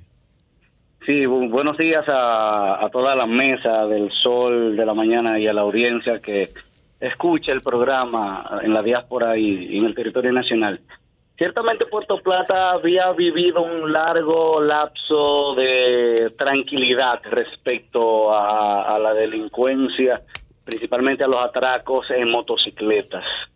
Eh, sin embargo, en, en estos últimos días y específicamente en, a tempranas horas de anoche, domingo, en la calle Pedro Clisante, eh, cercano a la esquina con la José Eugenio Pujar, dos arterias bien, bien transitadas durante los fines de semana y, y durante toda la semana como tal, eh, se le dio muerte al joven Michael Vázquez González. ¿Quién era Michael Vázquez González? Michael Vázquez González era un joven abogado eh, que también hacía vida deportiva en el club eh, Hugo Kunhardt de la ciudad de Puerto Plata y que anoche se, se encontraba sentado en la acera frente a una residencia y se ve, se observa en un video de, una cámara de seguridad donde el joven, donde el otro joven viene por detrás, le apunta con una pistola, entonces Michael de alguna de alguna manera lo enfrenta eh, al atracador. Entonces eh, el atracador le hace un disparo en la cabeza, Michael cae al contén, a la acera, y entonces ya en el suelo eh, el atracador le quita las pertenencias, se ve como tal, también le dispara a una, a una joven, a una mujer eh, que estaba cerca, pero no, no, no pudo impactarle. Y el otro que le acompañaba en un motor, entonces le hace como la guardia y cuida el perímetro hasta que los dos se montan una motocicleta y, y emprenden la huida.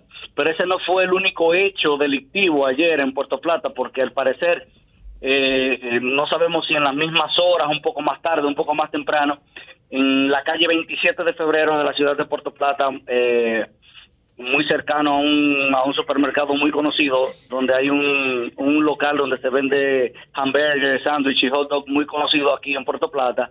También se efectuó un atraco, vamos a decirlo así, un atraco masivo, porque se le quitaron pertenencias a varias personas. También están los videos en las redes sociales.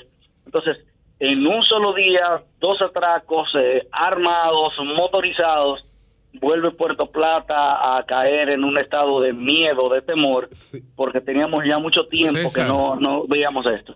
¿Es cierto que ayer no se permitió el desembarco de los cruceristas? Ayer estuvo el Virgin en Puerto y sí pudimos observar turistas en el centro histórico, pero no no tenemos información de que de que no hayan podido desembarcar turistas, eh, porque pudi- pudimos ver una buena cantidad de turistas eh, en el centro histórico haciendo los recorridos que usualmente son los cruceristas quienes lo hacen. Y ayer el barco salió 7.15, 7.12 del puerto como acostumbra y, y como siempre la despedida de los puertoplateños, desde, desde la puntilla del malecón saludando el barco, o sea, todo fue normal ayer con el Virgin que us- usualmente toca puerto los domingos en Puerto Plata. Bueno, pues gracias César, como el presidente se reúne hoy en la- el Palacio de la Policía, él sabe el mensaje que hay que enviar a Puerto Plata. No se puede dejar que Puerto Plata se dañe. Con, con su permiso, maestro. Sí, No se vuelven, los, puede- vuelven, los, vuelven los motorizados. No se puede dejar que Puerto Plata se dañe. No, no, no. Eh, Usted le va a pedir eso a su amigo. Él sabe lo que hay que hacer, o la gente, la policía sabe. No se puede dejar que Porque Puerto Plata se dañe. Aquí, pero no, no me lo mande para Puerto No se puede dejar que se dañe. Yo quiero destacar, Julio, que, Sí. si, me, si me permiten, si me permiten, por favor. Si Eso es lo que hay que hacer, eso es lo que dice la Adelante. César, inicia, por favor. idea. Es el hecho de que eh, el joven Michael eh, se conoce o se conocía en Puerto Plata como un joven abogado, había trabajado en una firma de, es? de- de personas muy tradicionales aquí en el derecho, había logrado escalar hacia el Poder Judicial en la Fiscalía y también eh, ya creo que en los últimos, en este último tramo profesional de él se estaba eh, desempeñando en, en algunas funciones en, en Cora Plata.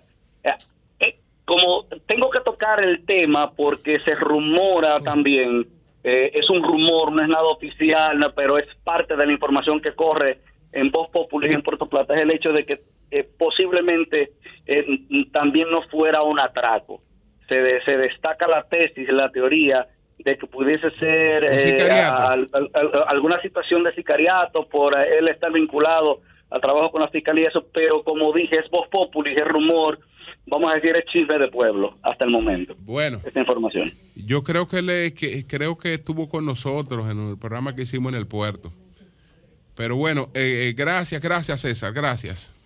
A ustedes, a ustedes siempre. Bien, pues continuamos, continuamos. Buenos días, Marilena.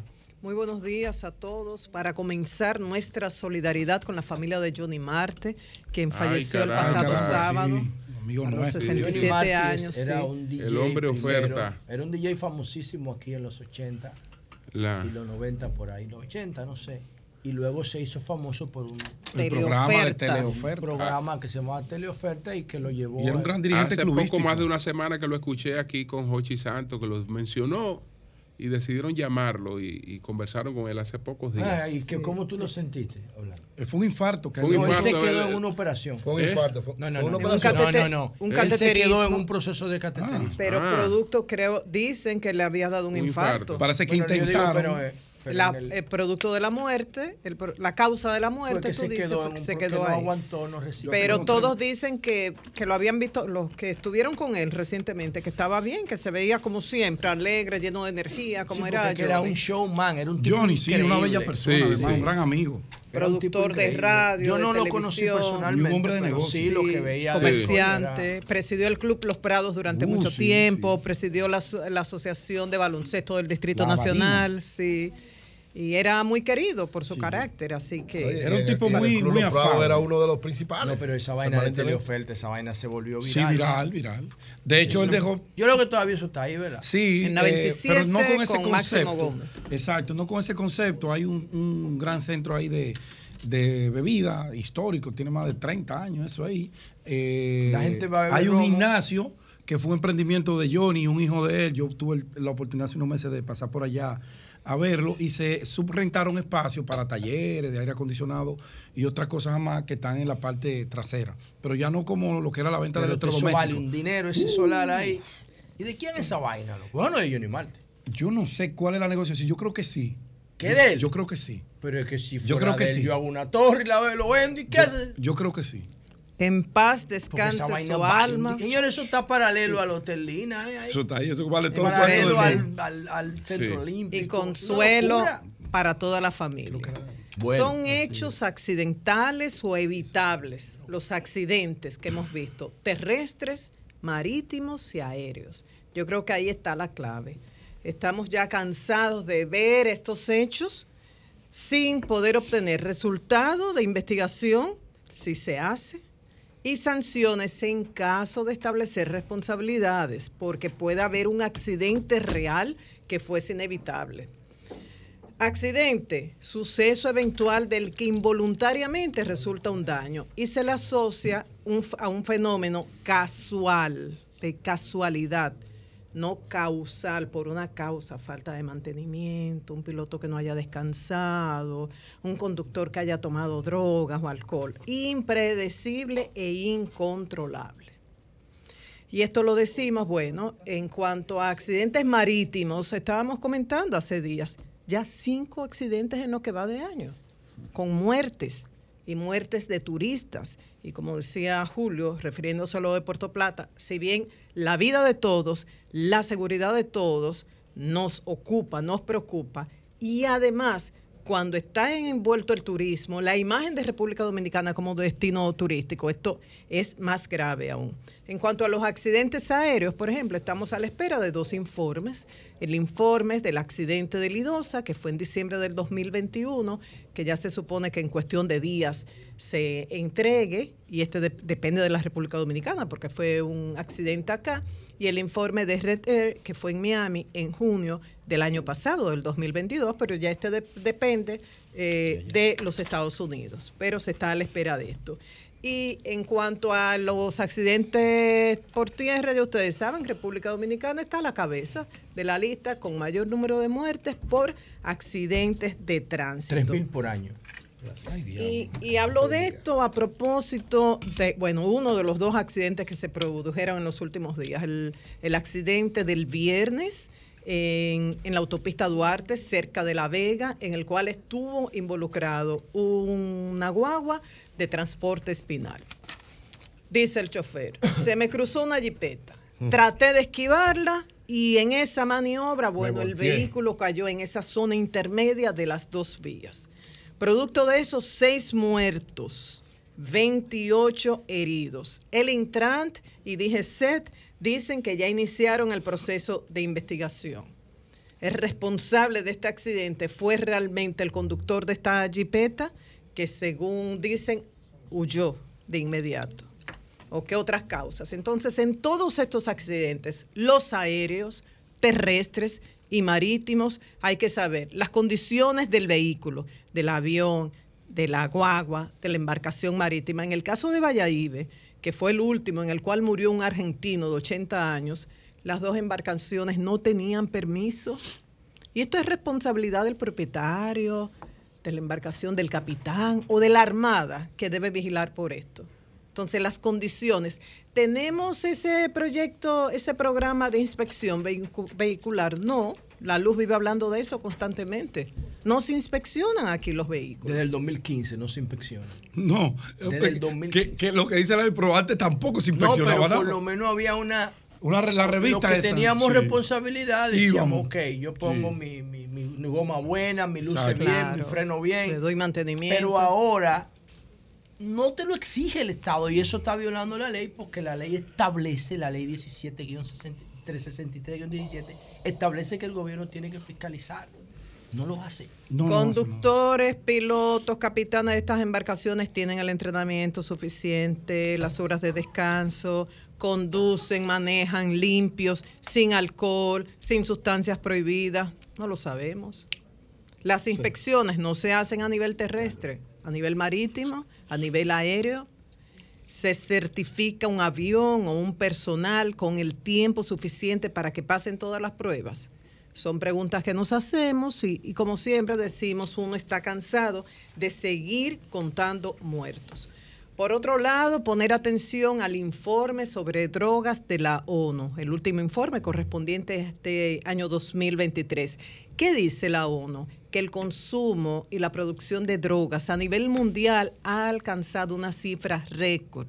Dice que además de lo preocupante que es este aumento, tanto en la producción como en el consumo de drogas, los daños producidos por estos son peores por la desigualdad en la población. Este es el informe mundial sobre drogas del 2023. Dice que los consumidores de estupefacientes aumentaron en un 23% en la última década y que esto representa un 5.8 de la población global entre 15 y 64 años. Muchas de esta gente son las que uno ve como zombies cuando uno visita algunos estados en los Estados Unidos, pero aquí también se puede observar eso. En cuanto a las muertes relacionadas con las drogas, crecieron un 17.5%.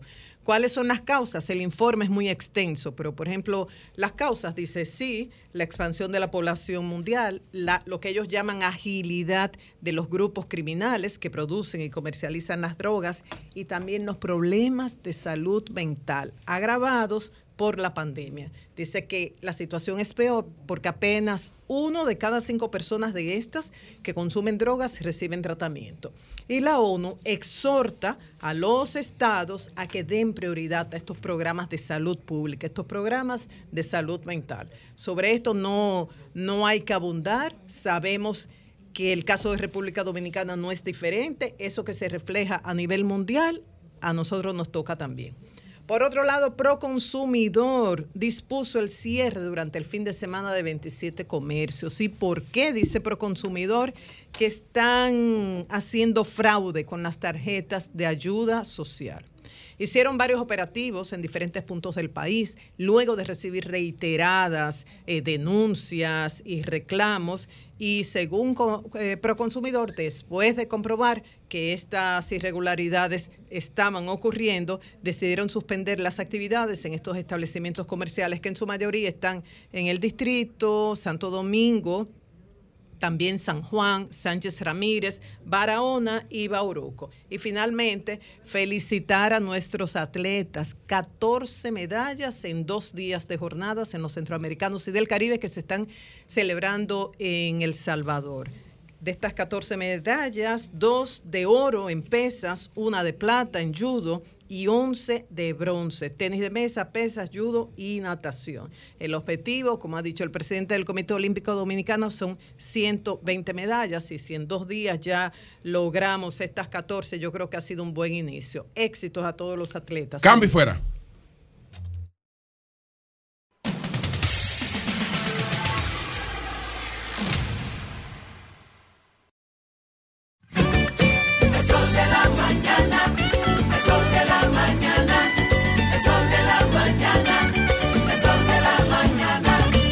Tienda es sinónimo de Joarla.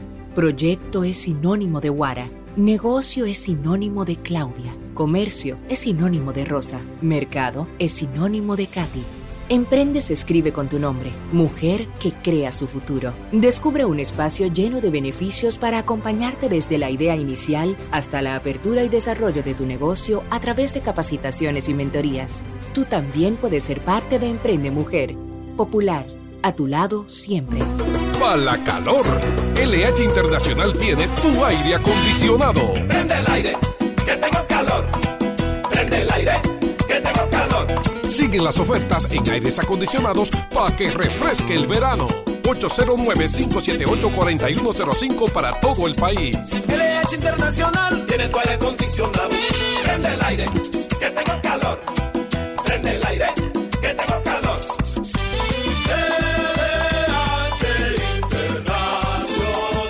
Más información en nuestras redes. Jackset, el escenario más internacional del Caribe, recibe este lunes 26 de junio la energía y el flow, el Super Don Miguelo. Una noche para música urbana, este lunes 26 con Don Miguelo en el Jackset. Ven y sé parte de esta fiesta histórica con Don Miguelo. Información 809-535-4145. La fiesta inicia a las 10 y 30 de la noche. Lunes 3 de julio, Ruby Pérez. Yo soy Elisa Gelán, soy doctora en medicina y tengo dos años trabajando en Senasa como gestora de salud. Nosotros en nuestro día de trabajo planificamos la ruta de los afiliados que vamos a visitar y de verdad nos encanta ese amor con el que nos reciben y cómo uno se compenetra con ellos. Senasa es la única ARS que cuida, protege y vela por mejorar la dignidad de todos sus afiliados. Con Senasa, la gente de verdad se siente segura. Senasa, nuestro compromiso es tu salud. Gota a gota, nacimos. Paso a paso, surcando el camino. Año tras año, creciendo, fuertes, incansables, indetenibles. Superando metas y reafirmando nuestra pasión por servir, por transformar la vida de la gente. Cooperativa San José. Mano amiga de siempre.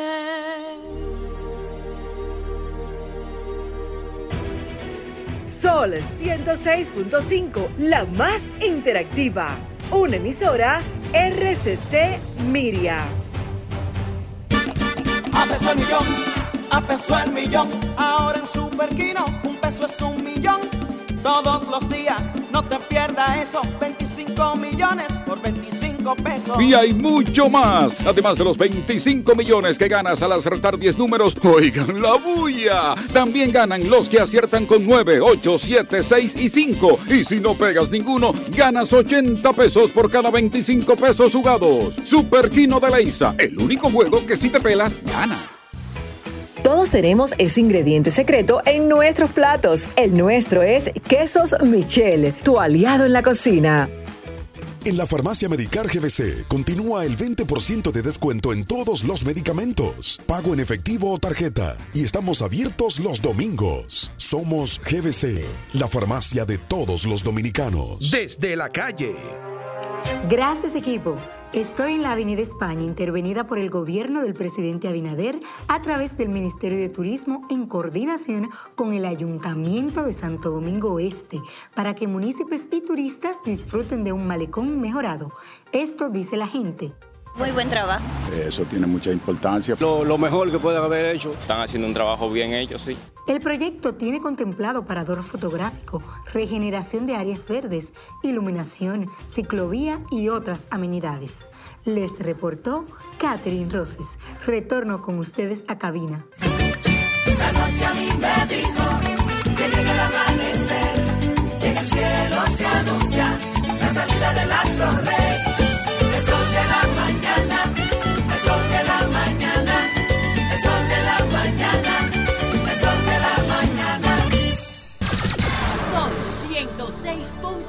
Sol 106.5.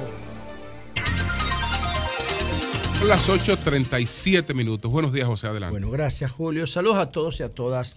Bienvenidos a una nueva semana de trabajo, ya finalizando el mes de junio. Que en términos personales debo decir que el mes de junio ha sido del 2023 uno de los más exitosos para mí en términos personales y profesionales de este año y de mi vida entera. Ah, no, pero da detalles, no nos deje así. Todavía no puedo, Entre pero- periodistas que somos curiosos. Sí, todavía no puedo, pero bueno, sobre Pero todo. eso no se hace. Voy a Si dar uno- la primicia yo. da un No, en, me- en- un en dato, lo términos personales, por ejemplo, porque son muchos aspectos, pero en términos personales, eh, en- las metas que me tracé para junio, eh, con, con mi disciplina alimentaria y de ejercicio y todo eso, las cumplí todas y las sobrepasé. Por eso, por ejemplo. Bien. Pero también ha Y la gratitud otra- a la doctora, que me imagino que Puede ayudará. ser. Otra cosa también que yo considero importante eh, eh, en, en este mes es que ya terminé de pagar mi casa, mi apartamento. ¿Ves? Bravo. Lo terminé de pagar el, el mes pasado, pero en realidad ya mi, se-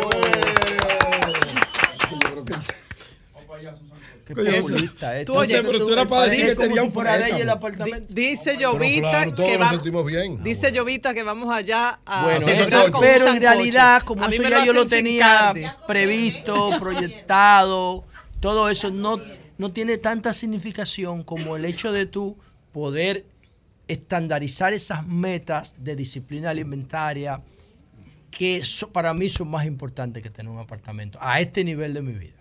Porque yo sé que eso me va a garantizar tener buena salud y poder ver los grandes cambios que vienen para la humanidad. Yo quiero ser parte, testigo y actor de la sociedad cuántica y es cuestión de tiempo para que, para que nosotros veamos esa fusión de, de inteligencia artificial y computación cuántica. Para mí esa vaina es una frontera y yo quiero estar ahí. Cuando eso llegue, puede eh, pasar 20 años para que se estandarice, pero yo no tengo duda de que eh, está más temprano que tarde. Entonces, a propósito de eso, señores, brevemente, desearles una buena semana laboral y, y entonces hablar un poco de alimentación. Ustedes saben que todos los lunes nos tomamos un tiempito para esto y yo quiero empezar diciendo lo siguiente, miren, eh, la República Dominicana, diver- diferentes informes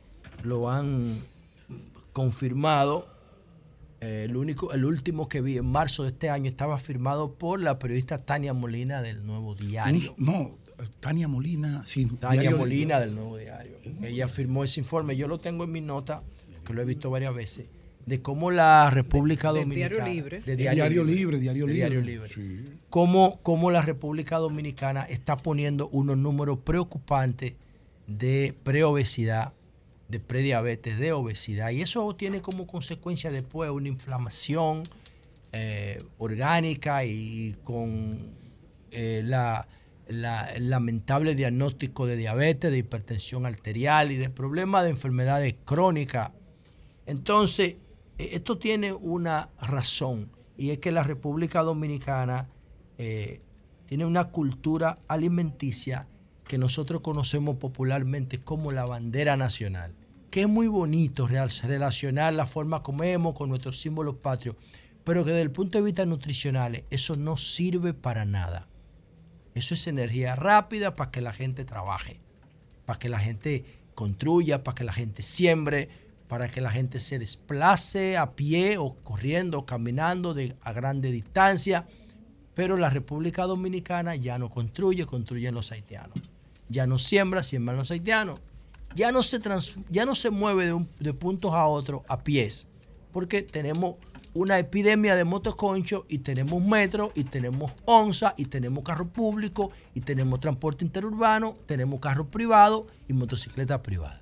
O sea, el dominicano lamentablemente no camina, sobre todo porque tiene mucha disponibilidad de transporte y porque tiene miedo a la inseguridad. Una de las cosas que a mí más me gusta cuando nosotros viajamos a, a Nueva York es caminar. Me tiro una mochila y una botella de agua y camino 20 kilómetros.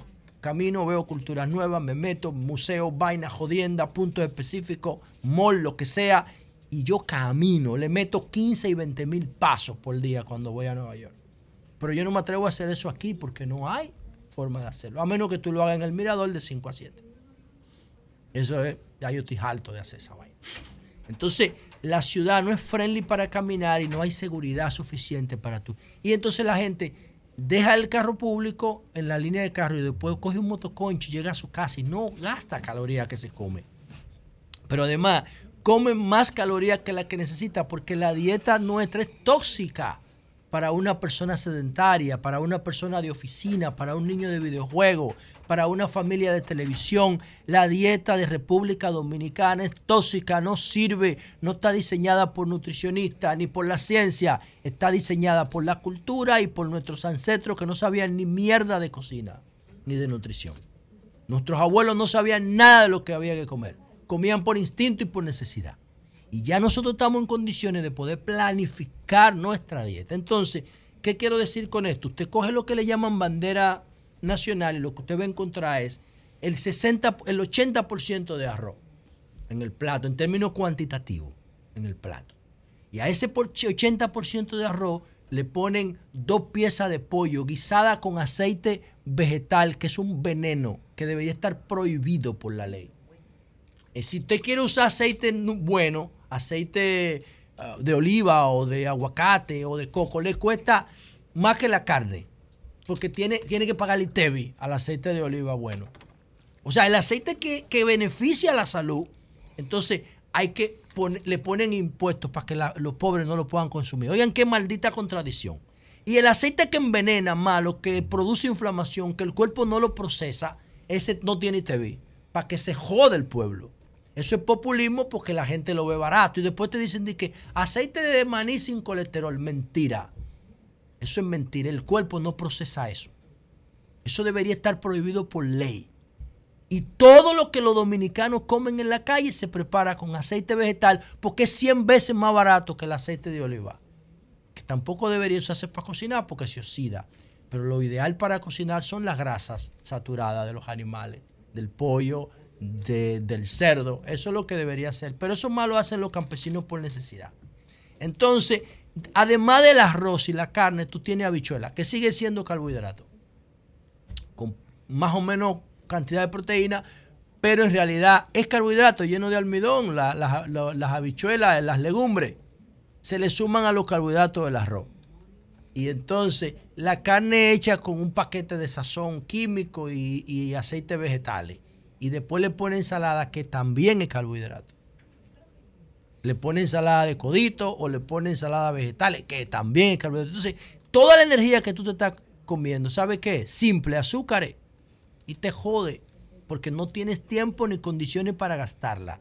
Entonces tú dices, la luz, pero esa es la cultura dominicana. ¿Qué vamos a hacer? Cambiar la cultura. Cambiar la cultura. Cambiarla definitivamente. Y eso no lo va a hacer un gobierno porque el gobierno no se va a echar eso encima porque la alimentación basada en azúcar es droga. Tú le quitas el arroz al pueblo dominicano y le quitas el romo y tiene el mismo efecto. Porque el arroz es una droga. ¿Por qué? Porque activa dopamina en el cerebro. Es droga, los azúcares son droga. Entonces, ¿qué gobierno se va a echar encima? Ninguno. Prefieren darle a la población lo que la población quiera para que se enferme y haga lo que le su gana y después la cure en los hospitales. Y le da recetas por la vida entera cuando están gordos, enfermos, hinchados. Porque eso es lo que va a pasar. Por eso ese, ese trabajo de Tania Molina en Diario Libre, que lo vi hace unos meses, creo que fue en marzo que ella lo publicó, yo lo comenté aquí en el programa, dice que la mayoría de la población dominicana es preobesa, está sobrepeso, está sobrealimentada. Pero no está sobrealimentada porque, porque no hay comida, está sobrealimentada porque hay comida de más. Pero la comida que hay en el entorno no sirve y no hay una política de estado de alimentación. ¿Cómo podemos conseguir eso? Y aquí viene lo que yo considero el aporte de hoy. La gente puede buscar soluciones individuales a una alimentación inteligente, como hice yo. Sí, pero eso van a ser casos extremadamente aislados. La gente tiene que tener una exposición a comida sana. Empezando por dónde? Por las guarderías infantiles del Estado, por, el, por las escuelas, bienestar estudiantil. No pueden dar bizcocho. Eso no sirve. Tienen que enseñar a los niños a comer sano desde el principio y explicarles lo que es un nutriente en la clase y lo que es un macronutriente. Y tienen que, y tienen que, que explicarles por qué tienen que alimentarse de manera inteligente. Desde que son niños, para que le pierdan el miedo al apio, al brócoli. Para que le pierdan el miedo de chiquito. Y empiecen a comer eso de manera normal y no normalicen en su vida. Y después se lo enseñen a sus padres que no estudiaron. Pero eso todavía en República Dominicana no existe. ¿Cómo lo podemos lograr? Miren, yo he estado planteando desde hace unos meses que la República Dominicana tiene que tener un programa de gobierno unificado, común, único. Hacer con el programa de gobierno lo que se hizo con el 4% en el 2012, que está cumpliendo 11 años ahora. Poner, coger todos los programas de los partidos que ya lo están presentando, ya lo están terminando, y unificarlos en un programa de gobierno único. Yo se lo estoy planteando y a Pablo Ulloa, el defensor del pueblo, y él lo ha acogido con muchísima eh, visión y lo quiere ampliar y lo quiere llevar a un nivel nacional y hay forma de hacer eso. Creo que estamos un poco contra el tiempo para este proceso, pero se puede consensuar con las ONG, con las universidades, con el Consejo de Desarrollo Económico y Social y sacar un programa de gobierno único. Y en ese programa de gobierno podemos meter la posibilidad de tener una política de Estado de alimentación. De alimentación científica, porque si le ponen inteligente va a decir que es mía. De alimentación científica, no tradicional. La tradición en materia alimenticia nos jode la vida comemos tres veces al día. ¿Y por qué tenemos que comer tres veces al día? ¿Dónde está la ciencia detrás de eso? No existe. Es el estilo de vida industrial que nos llevó a comer tres veces al día. No es necesario comer tres veces al día. Si tú llevas una vida sedentaria, no lo necesitas, lo comemos por hábito. El 90% de la comida que come el dominicano es por placer, no por necesidad nutricional. Y ahí está el problema, que vamos a la comida con la misma actitud que vamos a las drogas por placer, con la misma actitud que vamos al, al, tema de la, del, del, Netflix, de los contenidos de video, por placer. No podemos comer por placer todo el tiempo, a menos que tratemos de lograr que la comida sana también nos produzca placer. Y eso solamente se consigue con la disciplina y con el tiempo, con el conocimiento. Entonces, dicho esto, ojalá que un esfuerzo de tener un programa de gobierno unificado para que ningún partido sea responsable de lo bueno y de lo malo solo, pudiera dar lugar a tener una política de Estado de alimentación científica. Es una de las grandes aspiraciones que yo tengo como profesional porque yo sé que mi pueblo está enfermo, aunque no lo entiendan. Aunque no lo entiendan, la comida dominicana tradicional y sobre todo la estandarización de la comida chatarra urbana está enfermando la sociedad y la mayoría no se está dando cuenta hasta que se topen con un diagnóstico de diabetes, de hipertensión y tengan que medicarse el resto de su vida, lamentablemente. ¿De qué te sirve el éxito económico si tú vas a tener que tener, andar con un paquete de medicina el día entero? Gordo, lento, no puedes echar un polvo con tu mujer porque no tiene las condiciones físicas para eso, para tener rendimiento sexual, porque estás enfermo o estás enferma. Entonces la idea es eso, comer para no enfermarse. Y por último, señores, quiero decir lo siguiente. Miren, lo que está pasando en Rusia es algo que la humanidad tiene que mirar con muchísimo cuidado. ¿Por qué yo digo esto? Miren, desde que empezó este conflicto en febrero pasado, yo estoy diciendo que la humanidad no tiene respuesta para los juguetes nucleares de Rusia, sobre todo para las armas nucleares estratégicas, no las armas estratégicas, eh, las armas nucleares tácticas, las que se expresan en kilotones, no, no, no, las que se expresan en megatones. El mundo no tiene respuesta para eso. No lo tiene. El único que tiene respuesta para eso es Estados Unidos, pero no tiene respuesta preventiva. Solamente tiene respuesta reactiva, que produzcan una equivalencia de daño, que se llama mutua autodestrucción asegurada, MA. Genera un equilibrio. Ahora, fuera de Estados Unidos, nadie tiene posibilidad de enfrentar a Rusia con los juegos pesados de la guerra.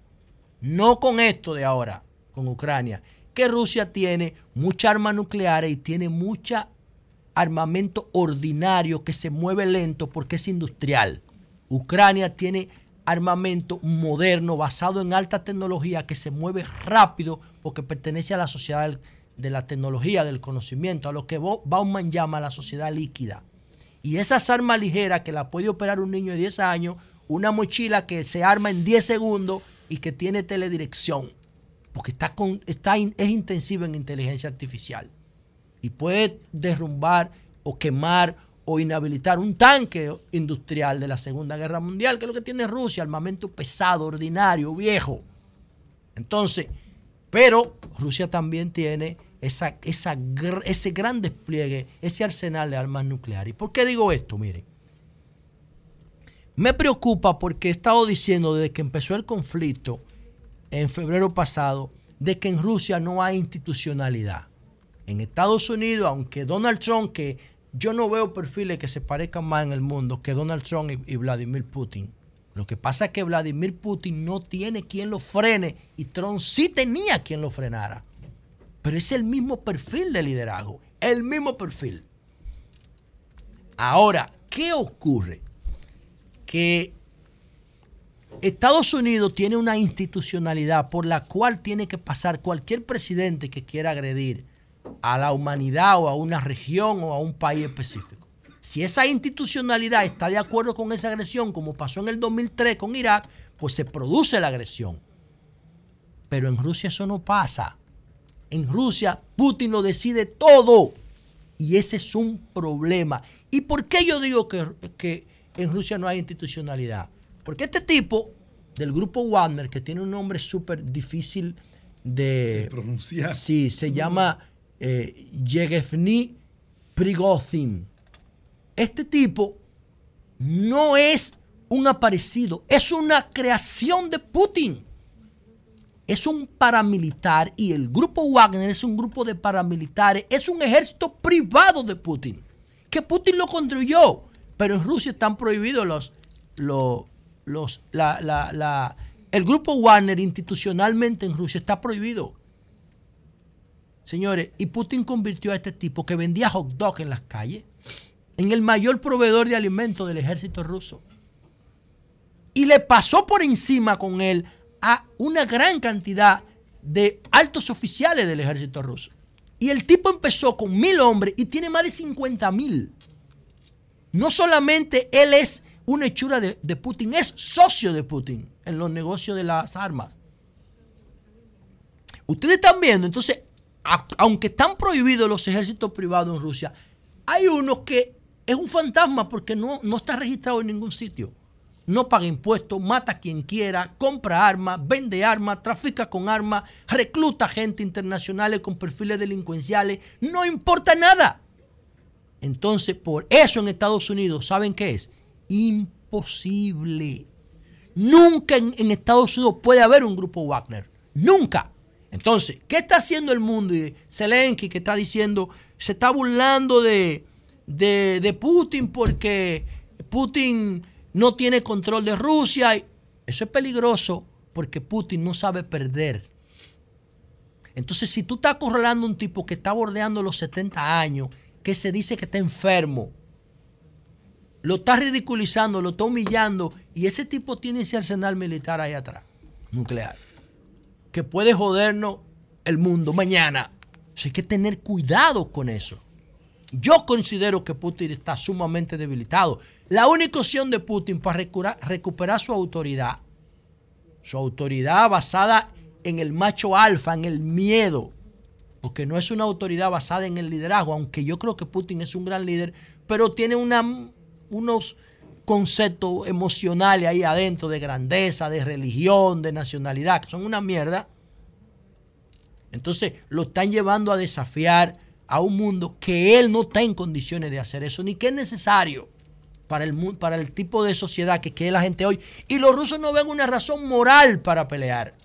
No tienen una razón moral los soldados rusos para pelear con sus hermanos ucranianos.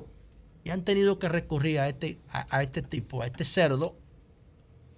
¿Entiendes? Porque es un tipo que no respeta nada y entonces se le estaba virando. Quizá la lo, los, por abajo, le ofreció 10 veces lo que te está dando Putin y el tipo se le viró a Putin. ¿Y más? No es que se le viró, es que Putin lo bombardeó en su campamento y el tipo logró entrar a Rusia.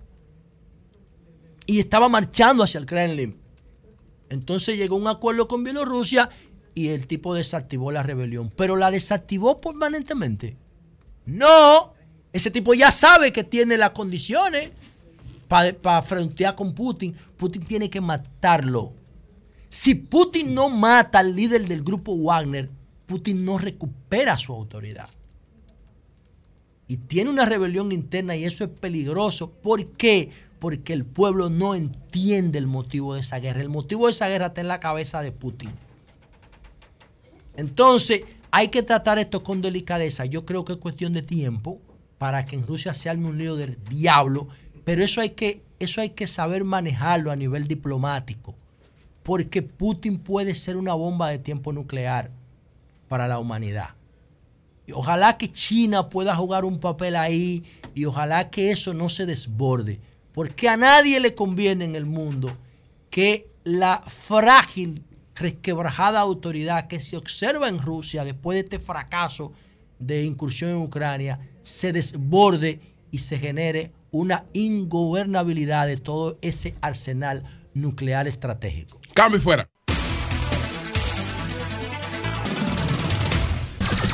Son 106.5. Señores, tenemos al profesor Iván Gatón aquí, experto, en temas internacionales. Entonces, ¿cómo está usted, Iván? ¿Cómo está? Muy, muy bien, muy buenos días. Bueno, en primer lugar, para que usted nos diga eh, lo de Warner, que representa este, este episodio de- en la guerra de Ucrania y en la situación con Rusia. De- dentro de todo lo que cabe en desinformación y en disputas que se dan en escenarios como este, porque hay distintas teorías sobre lo que ha sucedido, lo que se evidencia es que dentro de la cúpula militar rusa, con Wagner, hay inconvenientes. Nosotros no podemos olvidar que siempre los mercenarios, que en la antigüedad se, le llam- se les llamaba condottieri, terminaban de una manera u otra rebelándose contra quienes les contrataban. Incluso Maquiavelo hace referencias a que hay que evitar tener mercenarios. Por eso es que el referente de Maquiavelo, como buen rey, como buen príncipe, que fue Fernando el Católico, quien junto a Isabel la Católica, con la biarquía de Castilla y Aragón, dan ese espacio a que España luego se convierta en un imperio, tienen ejército propio. Y en el caso de, Wagner, eh, siempre hemos visto que eh, los ataques de Shoigun a Shoigun por parte de Prigozhin evidenciaban que había una fractura. Esto evidentemente eh, debilita a No, Rusia. Perdón, Gatón, pero es que, es que Wagner no es un grupo de mercenarios. No lo es. Bu- Bueno, está calificado como un grupo No mercenario lo que es, porque es que, es que- es un mercenario se le ofrece y se le vende al mejor postor. No tiene compromiso ideológico. Él no es un mercenario, él es una hechura de Putin y pertenece a un ejército personal de Putin. O sea, él es un paramilitar. Una cosa es ser paramilitar o paramilitares, como eran los de Colombia, los, los- ¿cómo se llama? Los hermanos Caín, lo, lo de, lo de los paramilitares de derecha y vinculado a Uribe. Y otra cosa es que tú seas un mercenario que pelee para cualquiera que te pague. Sí. Que eso es lo que significa merced, ¿no? Ok, adelante, eh, Iván, adelante. Bueno, la, la calificación de Wagner eh, es de mercenario. Así lo podemos ver en, en todas las clasificaciones que se hacen sobre este grupo, que no solamente está presente con sus soldados en toda el África e incluso en algunos países de Latinoamérica, sino también a través de este espacio que muy bien define el coronel Pedro Baños en el espacio cibernético, con una oficina en San Petersburgo, con una gran cantidad de trollers que, tienen incidencia en estas luchas que, se dan también en el ámbito cibernético. Pero, eh, como les decía, lo que vemos es que existe una fisura dentro del ambiente de, la cúpula de poder en Rusia y que afecta seriamente a la imagen de Putin. ¿Cómo crees que termina esta cuestión con Warner y eh, qué- pasa? Que- Porque realmente la, como la autoridad de Putin queda tan comprometida con esta con esta rebelión de este de este grupo, eh, él históricamente todos los que con- le- co- sa- so- saben de sus actuaciones nunca ha dejado un conflicto como ese eh, sin sin una solución fatal. Bueno, los que conocen las intríngulis de, de poder de Rusia, eh, siempre este tipo de, de acciones terminan en, en la muerte natural de los que se atreven a desafiar el La poder. desaparición física. Porque no hay institucionalidad. A ver, no lo procesan en la justicia, él lo manda a matar. Bu- Bueno, nosotros hemos visto el, el- el caso, de, por ejemplo, de antiguos espías rusos que luego aprovechando un juego de fútbol en Londres le, lleva- le ponían un poco de polonio y terminaba muriendo de cáncer. Eh, son situaciones en las cuales quien desafía el poder en una Rusia que siempre ha tenido una tradición de, de oprichnik desde la época de Pedro el Grande, porque la gente piensa que en Rusia los servicios de inteligencia funcionan ahora, pero eso viene desde la época de Pedro el Grande. Y hay una tradición de, eh, de que estos casos no se, tra- no se tratan con la tibieza que lo vemos en el mundo occidental. El, el- el desenlace ahí no va a ser de muchos paños tibios. Por, eso algunos incluso indican que, que Prigozhin firmó una especie de sentencia de muerte. Sí. Eh, eh, bueno, el- la única posibilidad de que una conspiración contra Putin eh, tenga éxito es si tuviera el aval, si ellos tuvieran alguna señal de China y China no se mete en ese tipo de conflictos eh, internos. Entonces, eh, ¿qué piensa de esto? Aquí China juega un rol importante, de hecho, dentro de toda la desinformación, porque los medios de comunicación se convierten en medios de desinformación masiva. Y, aquí todo el mundo pone su granito de arena. Se dice que China, a partir de esta situación, estuvo muy atenta, porque como usted decía en su comentario, Kissinger siempre hizo la advertencia de que había que mantener a Moscú más cerca de Washington que de Pekín y a Pekín más cerca de Washington que de Moscú. Y que la administración Obama lo que hizo fue lo contrario. Acercó a Moscú a Rusia.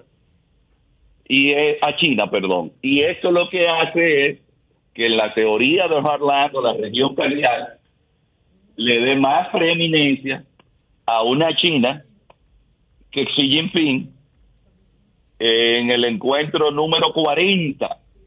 Eh, y tomen, tomen esto en consideración. En la historia de la humanidad no se recoge en las relaciones internacionales dos jefes de Estado que en menos de 10 años se hayan reunido 40 veces. Y la última reunión en plena guerra de Ucrania, Xi Jinping decía en su visita oficial a Moscú que lo que Putin y él estaban haciendo no eran simples acuerdos bilaterales, sino definiendo cómo iba a ser el futuro de la humanidad. Entonces, China ha mantenido una atención muy especial sobre este caso, pero no solamente China, sino también la OTAN, porque la gente no se imagina lo que significaría una Rusia convertida en un Estado fallido con la cantidad de armas nucleares, eh, un país de 17 millones de kilómetros cuadrados, las implicaciones que eso tendría también para la humanidad. Pero, eh, don Julio, eh, para China no sería conveniente que en Rusia se diera una implosión de las magnitudes que se estaban previendo con el levantamiento de Prigozhin. Bueno, tengo aquí la información, por otra parte, sobre el primer panel sobre geopolítica en la República Dominicana y veo que las palabras de bienvenida estarán a cargo del coronel eh, Pedro, Pedro Baños. ¿Usted puede hablarnos un poquito de, Pedro Baños? Si el coronel Pedro Baños, que como usted también refería, tiene una obra que ha sido eh, la más famosa, digamos así, en los últimos tiempos sobre la geopolítica que se pensaba que ya estaba en desuso, que se titula Así se domina el mundo. es una figura eh, intelectual sobre estos temas, un coronel del ejército de tierra, diplomado de Estado Mayor, actualmente en la situación de reserva, y que fue jefe de la contrainteligencia y seguridad del cuerpo del ejército europeo en Estrasburgo, entre otros lugares, porque ha estado en Turquía, Israel, eh, China, tiene un magíster en defensa y seguridad para la Universidad Complutense de Madrid, eh, ha participado en misiones militares en Bosnia y Herzegovina, eh, es un especialista en los temas de seguridad, terrorismo, inteligencia. Pero en, su visita ahora al país va a estar eh, promocionando mayormente su último libro, que es La Encrucijada Mundial. Esta obra, aquí él da- plantea los principales temas que ahora mismo geopolíticamente llaman la atención, pero haciendo recomendaciones sobre cuáles son las acciones que deberían eh, tomarse en consideración. Tenemos el privilegio de que ya ha participado con nosotros eh, virtualmente eh, bajo el instituto que hemos venido dando capacitación a nivel internacional, pero ahora el Observatorio de la Universidad del Caribe, Calley, lo trae al país y nos ha facilitado que para este jueves, que tenemos ese panel donde van a estar eh, exmilitares, eh, figuras de la política dominicana de distintos partidos políticos, porque la geopolítica, y así como lo dice el coronel Pedro Baños, es un tema que ahora debe ser tomado en consideración no por políticos que piensen en cuatro años, sino por políticos que estén pensando en el largo plazo. Y la, la situación que tiene el mundo en la actualidad es para que nos sentemos a pensar, muy especialmente aquí en la República Dominicana, donde cualquier situación, por ejemplo, sobre el tema energético, el petróleo, nos afecta gravemente también en los commodities, como sería el caso del trigo, y pensando en el largo plazo y sentarnos a reflexionar también sobre el crimen transnacional que de una manera u otra nos afecta.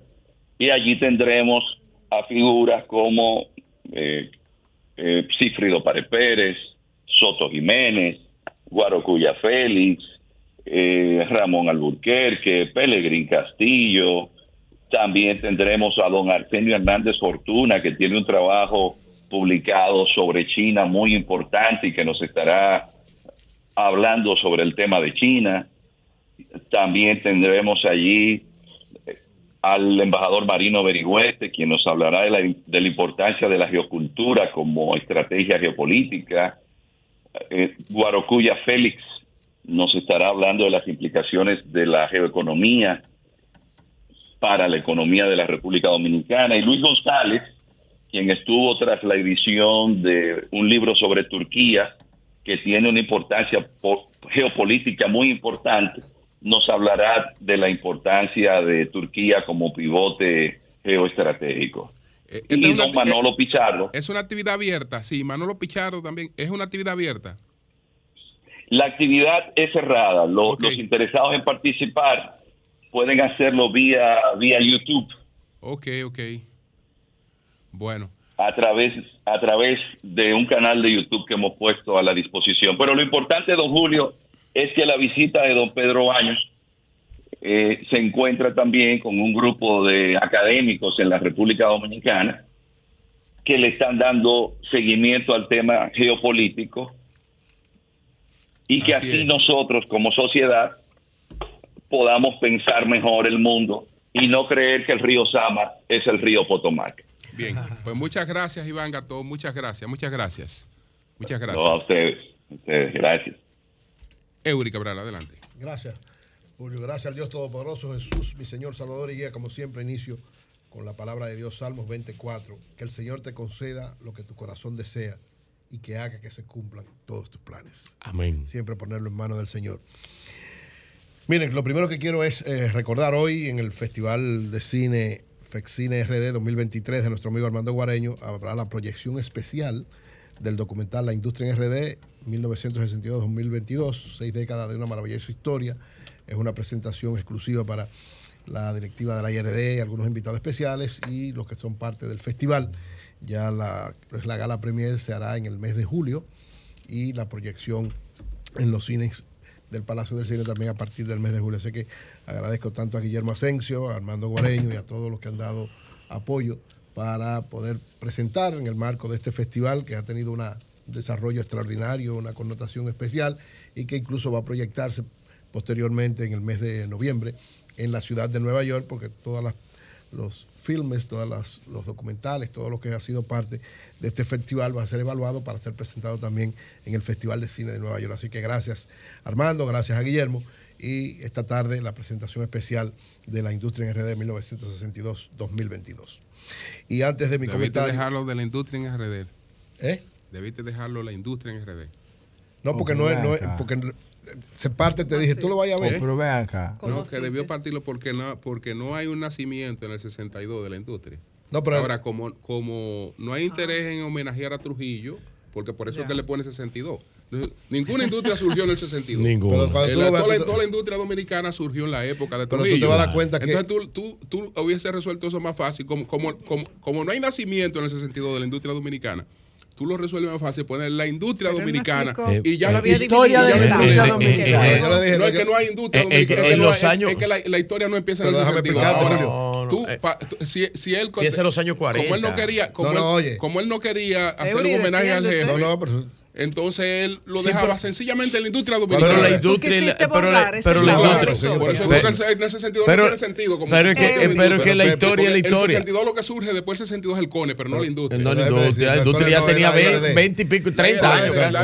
Oigan, lo que pasa es los 10 primeros minutos del documental están dedicados a Trujillo, a la industrialización en tiempo Bueno, pero eso es lo que te digo, pero que no, que no arranca. No, porque que no, es una fecha es de partida, que el no. 62 no es una fecha de partida de la industria. Pero oye lo que pasa, Julio, no podía, porque no puedo desarrollar, el documental no es para desarrollar la industrialización en tiempo de Trujillo, sino como referente y desarrollar la industria a partir de la democracia.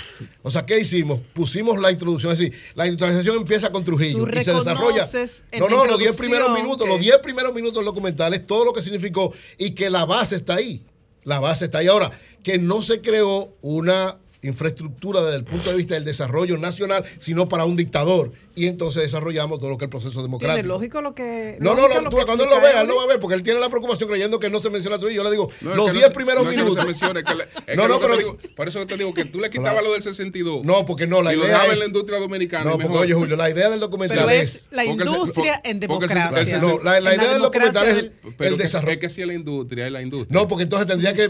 Oye, lo que pasa. Pero no hay dos, dos No, industrias. porque Demasiado. entonces La industria, la industria Julio, salía tú- demasiado largo. Surgió, porque entonces le dedica 10 minutos a explicar cuando surgió la industria. Claro. pero- Y el desarrollo. Tenía 30 años No, ya. lo que pasa es, una cosa es cuando empieza y otra cuando se desarrolla desde el punto de vista de una clase nacional que la desarrolla.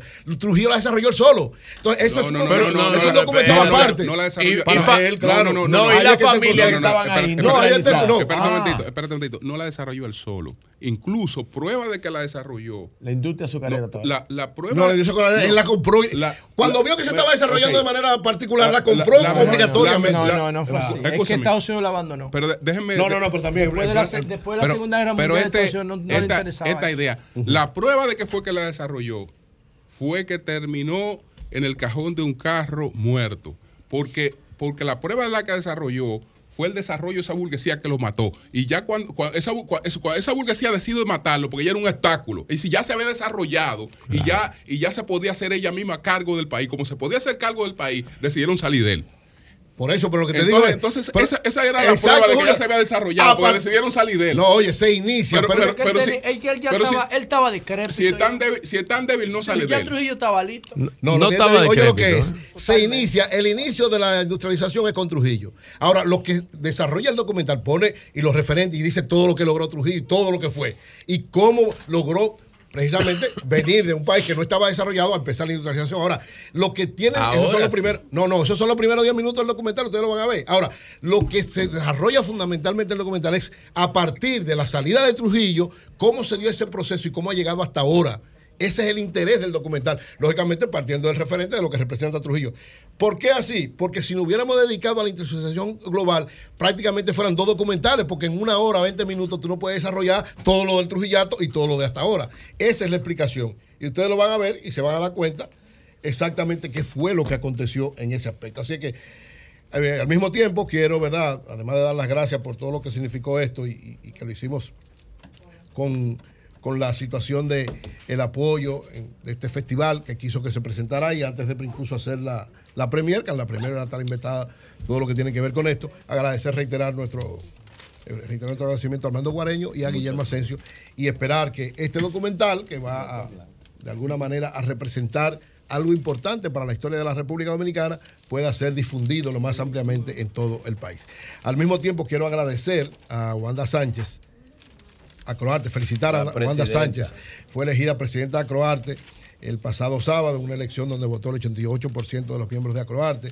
Se eligió ella como presidenta nacional. Acroarte ha tenido suerte con las mujeres porque tanto la, la gestión de Emelín Valdera como la de Maribel Contreras fueron gestiones de mucho aporte, de mucha consolidación para Acroarte.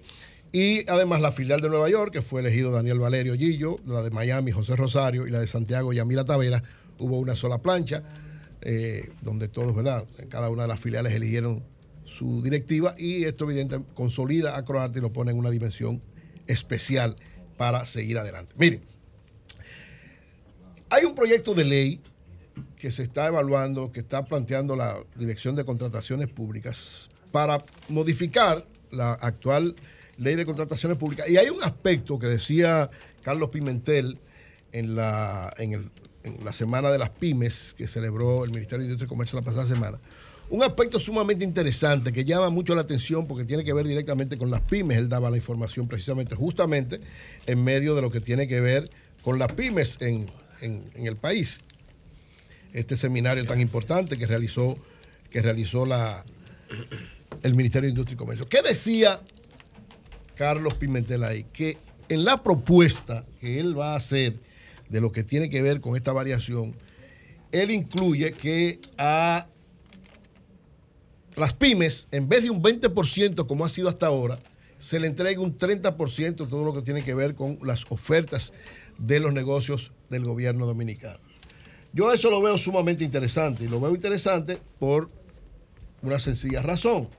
A las pymes hay cada vez que darle la mayor cantidad de aporte, la mayor cantidad de ayuda, la mayor cantidad de respaldo y creo que ese espíritu de Carlos Pimentel es válido, es bueno, es valioso y ojalá de verdad pueda aprobarse, ojalá de verdad pueda consolidarse, ojalá de verdad pueda lograrse cada vez que las pymes quieran ser apoyadas, que lógicamente proyectos como estos se den. Ahora bien, llama a preocupación algo.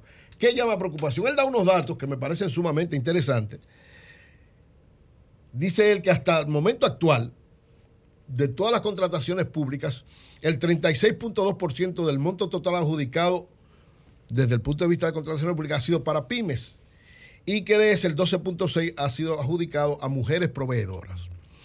Yo veo interesante, muy valioso ese dato y lógicamente él lo da en función de lo que está planteando. Ahora bien, ¿qué está pasando con las pymes realmente con las negociaciones con el gobierno? Por eso digo, aumentar la cantidad sabiendo que ya está aumentado de hecho, porque ciertamente hay que decirlo, que en el gobierno anterior, el gobierno del presidente Danilo Medina, se disparó de un 10% que habían de proveedores con el Estado Dominicano, pymes, a más de, de, 10 mil, a más de 90 mil, es decir, casi en un 900%. Y lógicamente en este gobierno ha continuado con esa orientación, porque lógicamente las pymes representan más del 90% del tejido empresarial de la República Dominicana. Es lógico que así sea. Ahora bien, ¿cuál es la preocupación de las pymes siempre? Sobre todo con el gobierno, que aunque se ha superado todavía es una limitante bastante significativa. ¿Cuál es? Que aunque hay, digamos, algún nivel de facilidades para entregarle alguna de las de los servicios o de las compras del gobierno, hay serias limitaciones para los pagos. Serias limitaciones para los pagos, ¿por qué? Porque el proceso de pago en el gobierno dominicano es una cosa terrible terrible. Todo el mundo lo sabe, no de ahora, no. No estoy hablando de ahora de este gobierno, sino de siempre. Entonces yo creo que el esfuerzo de Carlos Pimentel debe ser no solamente para que se aumente al 30% la cantidad de pymes que puedan participar, sino y sobre todo para que para el caso de las pymes de manera específica, porque para la grande empresa es fácil, muy fácil, en el sentido de que, bueno, pueden esperarte dos meses, tres meses, cuatro meses, hasta un año te pueden esperar una transacción que hace una gran empresa con el gobierno, pero una pyme no. Una pyme no te puede esperar mucho tiempo. Entonces, yo creo que ese esfuerzo, que para mí es muy válido, muy correcto, y creo que, que tienes razón ahí, Carlos Pimentel, que en vez del 20, si ya está más del 30, ojalá fuera el 40. ojalá fuera más. Si ya superamos el 30, bueno, qué bueno que se ponga el 30, ojalá fuera un poquito más, porque la meta es seguir consolidando cada vez más la pyme. Pero ya que va a plantear el 30, creo, y ahí en este proyecto de ley y en el manejo del gobierno, tanto de Contraloría como de Tesorería, debería haber para las pymes una orientación diferente para pago a las grandes empresas del país. Una vía más rápida, más efectiva. ¿Por qué? Porque las pymes, si tú las descapitalizas y se descapitalizan muy fácil, si tú te venden un- una mercancía y tú duras 3, 4, 5, 6, 7 meses. O sea, hay, hay áreas del gobierno, señores. Hay áreas del gobierno que a la pyme le pagan 3, 4, 5, 6, 7 meses después. Y eso es descapitalizarla. Eso es darle un golpe contundente para que no funcionen.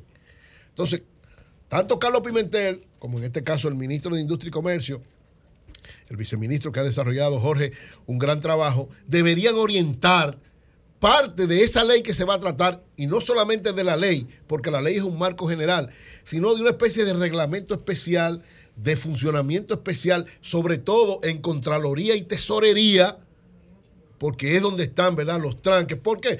¿Es malo? No, hay que ser transparente y hay que ser lo más efectivo posible y todo el mundo tiene miedo ¿verdad? a la corrupción. Pero en el caso de una pyme, si es una compra, si es una compra ya establecida que se ganó el concurso, porque la ley de compra y contrataciones tiene que ir a concursar o a someter a lo que fuese, si ya está aprobado y visto por la Dirección General de Compra y Contrataciones, el trámite para el pago debe ser lo más ágil y lo más efectivo posible y lo más rápido, porque las pymes dependen de lo que venden. Las pymes, sobre todo las micros y pequeñas, las medianas tal vez un poquito más, pero las micro y pequeñas, que es el gran tejido social empresarial de la República Dominicana, dependen de ese pago rápido, de ese pago efectivo, de ese pago inmediato. Entonces, preocupación no debe ser simple y, sencillamente por aumentar la cantidad de pymes que puedan ser suplidoras del gobierno, sino de darle un mecanismo más efectivo para que resuelvan. Y reitero, esta semana que ha sido la semana que pasada que se hizo este evento, en el Ministerio de Industria y Comercio, se vieron, se, focalizaron varias situaciones especiales que viven las pymes a las que el gobierno tiene que auxiliar. Esa fue una, y qué bueno que se planteaba así, pero hay que darle la otra cara. La otra es el elemento de la electricidad, que se planteó en varias de las intervenciones de la, de la pyme, el asunto de problema nuevamente de la electricidad y lo que tiene que ver con facilidades de los préstamos. Facilidad de préstamo para las pymes. Parece ser que el Banco Central, fruto de toda la discusión que se dio y de todo lo que planteó y por la, la cosa rara que pasó con los 60 mil millones, parece que tomaron algún nivel de, medidas para evitar eso. Pero esto no debe ser por este dinero. Lo correcto, se planteaba incluso en, en- en este seminario, en esta, en esta semana de las pymes que realizó el Ministerio de Industria y Comercio, se planteaba ahí que la facilidad desde el punto de vista de los bancos, de todos los bancos, no solamente del banco, del banco del gobierno, sino de todos los bancos, de facilidad para las pymes, también tiene que tener una orientación especial, una casilla especial y un mecanismo especial. Pues no es lo mismo tú prestarle a una gran empresa o a un gran negociante o a un gran inversionista que prestarle a unas pymes. Es decir, debe ser el mismo criterio. El mismo criterio para pagarle debe ser el mismo criterio para prestarle, porque esa es la garantía de que se pueda desarrollar y pueda aumentar su capacidad de producción, de generación de empleo y de generación de riqueza. Ojalá que todas esas conclusiones que se dieron en esta semana tan interesante que se hizo de la pyme puedan ser implementadas lo más eficazmente posible para que ese tejido social tan importante del más del 90% de las empresas de la República Dominicana puedan tener facilidades de pago, facilidades de préstamo para seguir siendo cada vez más soporte de la economía dominicana. Cambio fuera.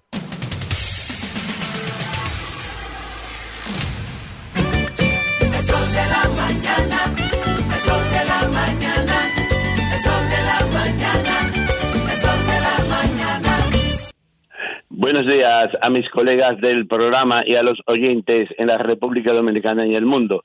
La temperatura promedio para hoy por los 74 grados estará seminublado, se sentirá un poco caluroso, posible lluvia durante el día. Un saludo al congresista Adriano Espaillat, al cónsul Eligio Vázquez, el comisionado Idani Rodríguez, a Cirilo Moronta y a Juan Parachea, oyente de este programa de Nueva York, con quienes compartí durante la celebración del Dominican Festival eh, 2023 que se celebró este fin de semana. Bien, miles de dominicanos asistieron este fin de semana a la tercera celebración del Dominican Taste Festival 2023 en Plaza Quisqueya, exhibiendo la diversidad de la cultura dominicana.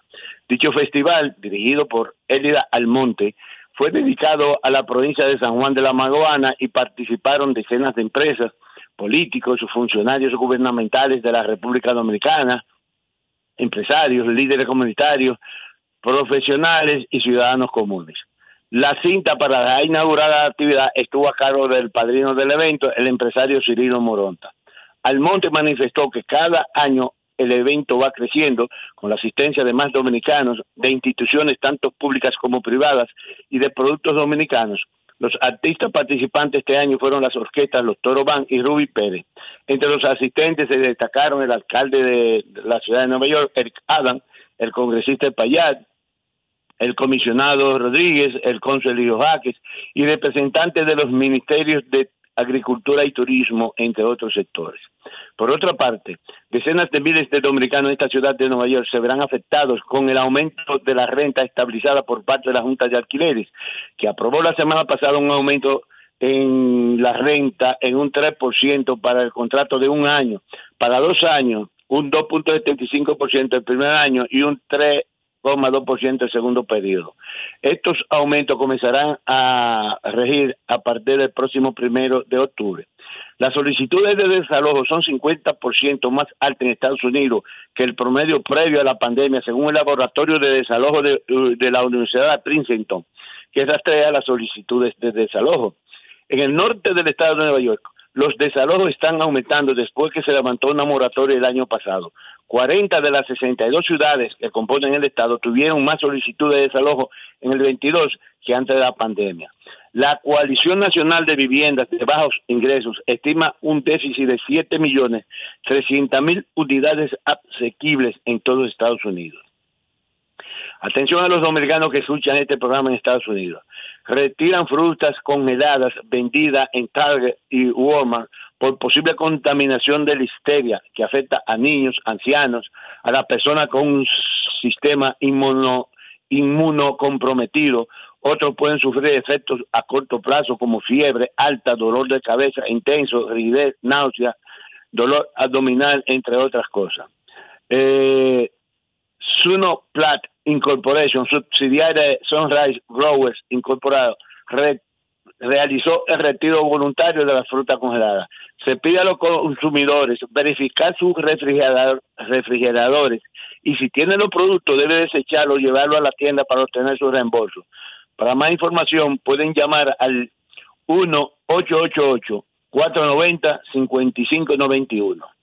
En otra información, eh, de acuerdo con las autoridades de esta ciudad de Nueva York, en lo que va de este año, las baterías de litio que usan las bicicletas eléctricas han causado 110 incendios, los cuales eh, ha causado 13 muertes y 71 personas heridas con el fin de prevenir más víctimas y que la comunidad siga cargando estos dispositivos y evitar que sigan cargando estos dispositivos en la casa. El alcalde Eric Ada anunció que invertirá 25 millones de dólares para financiar estaciones de carga para las bicicletas eléctricas en toda la ciudad. Asimismo, consejeros de esta ciudad están solicitando a través de un proyecto de ley que se implementen multas más altas por infracciones de estacionamiento de doble parqueo. Se mantendrían las mismas infracciones, la primera en 65 dólares, las otras costarían 100 dólares. Los automóviles con tres o más infracciones serían remolcados. Aquí en la ciudad de Mayor hay decenas de miles de conductores dominicanos.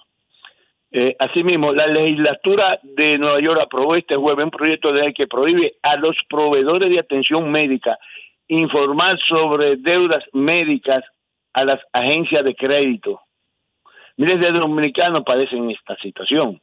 El objetivo es limitar el impacto que las enfermedades y lesiones tienen en la salud financiera de una persona. Se estima que 100 millones de estadounidenses han acumulado casi 200 mil millones de dólares en deuda médica, según la Fundación Case Family. La legislación de Nueva York afectaría a unos 740 mil neoyorquinos adultos y sus familiares, según un estudio Urban Center. Por último, policiales. Pipán, pipán, ticuá, ticuá. Tres mujeres presuntamente dominicanas fueron heridas a balazo la semana pasada en Riverside Park, ubicado en la calle 158 en Hudson Parkway, en el Alto Manhattan. Fueron trasladadas al hospital. Ticuá, ticuá, po, po. Dos hombres presuntamente dominicanos fueron heridos a balazo este jueves en la avenida San Nicolás, con la calle 190 en el Alto Manhattan. Manhattan. Fueron trasladados al hospital. Ambos pistoleros huyeron y son perseguidos por la policía.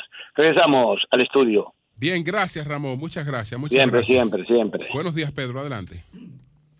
Buenos días, Julio. Buenos días a todo el equipo, María Elena, Buen día. Doña Consuelo, Eury, José, Virginia, y amigo. a todo el equipo de producción de este Sol de la Mañana. Buenos días a nuestros amables televidentes, radio, escucha y cibernautas. Este es el Sol de la Mañana. Como cada lunes, dice mi madre, y yo lo pongo en práctica, que agradecer es de humanos dignos, que agradecer es un don divino y siempre hay que estar agradecido de la gente que confía en uno y de la gente que le da, eh, sacrifica su tiempo, su espacio, su familia para salir a construir proyectos con nosotros. Un fin de semana bastante atareado, luego de que el presidente de la organización Fuerza del Pueblo, el doctor Leonel Fernández, eh, diera negativo a el COVID, que lo mantuvo alejado de las actividades eh, partidarias por no exponerse, para no, valga la redundancia, exponer a los demás, se mantuvo en sus trabajos literarios dentro de la Y fundación. se recuperó bien sin Sí, problema. Nuevecito. Ah, pues está en salud. El Tiene doctor un está buen en salud. inmunológico. Sí, sí, está nuevo. A cañón, cañón. Eh, eh, el doctor se hace chequeo periódicamente. Sabe que a esos niveles, por el nivel de estrés que manejan y el trabajo en exceso, tienen que permanentemente tener a sus médicos eh, chequeándolo eh, todo, sobre todo lo que tiene que ver con la circulación, para evitar cualquier falla de presión en la cabina y que traiga un desenlace fatal. Eh, me sumo a lo que María Elena planteaba en principio, que era el pésame colectivo del equipo a la familia de Johnny Marte, un gran amigo, una persona que compartimos muchos momentos, Eh, siempre un gran aliado. Mira, Bueno. eh, eh, Pedro, y disculpa, eh, para mis amigos, principalmente para Giancarlo Marte, un gran amigo, hijo de Johnny Marte, Johnny Marte, el líder, como nos decíamos, un, un, un amigo muy cercano, don Johnny, eh, lamentando su muerte muchísimo.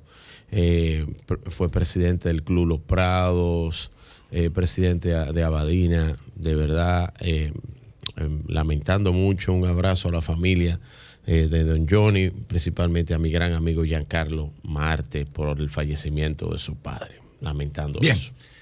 Nuestro pesar para toda la familia, nuestro sentimiento y para la sociedad a la cual Johnny le sirvió.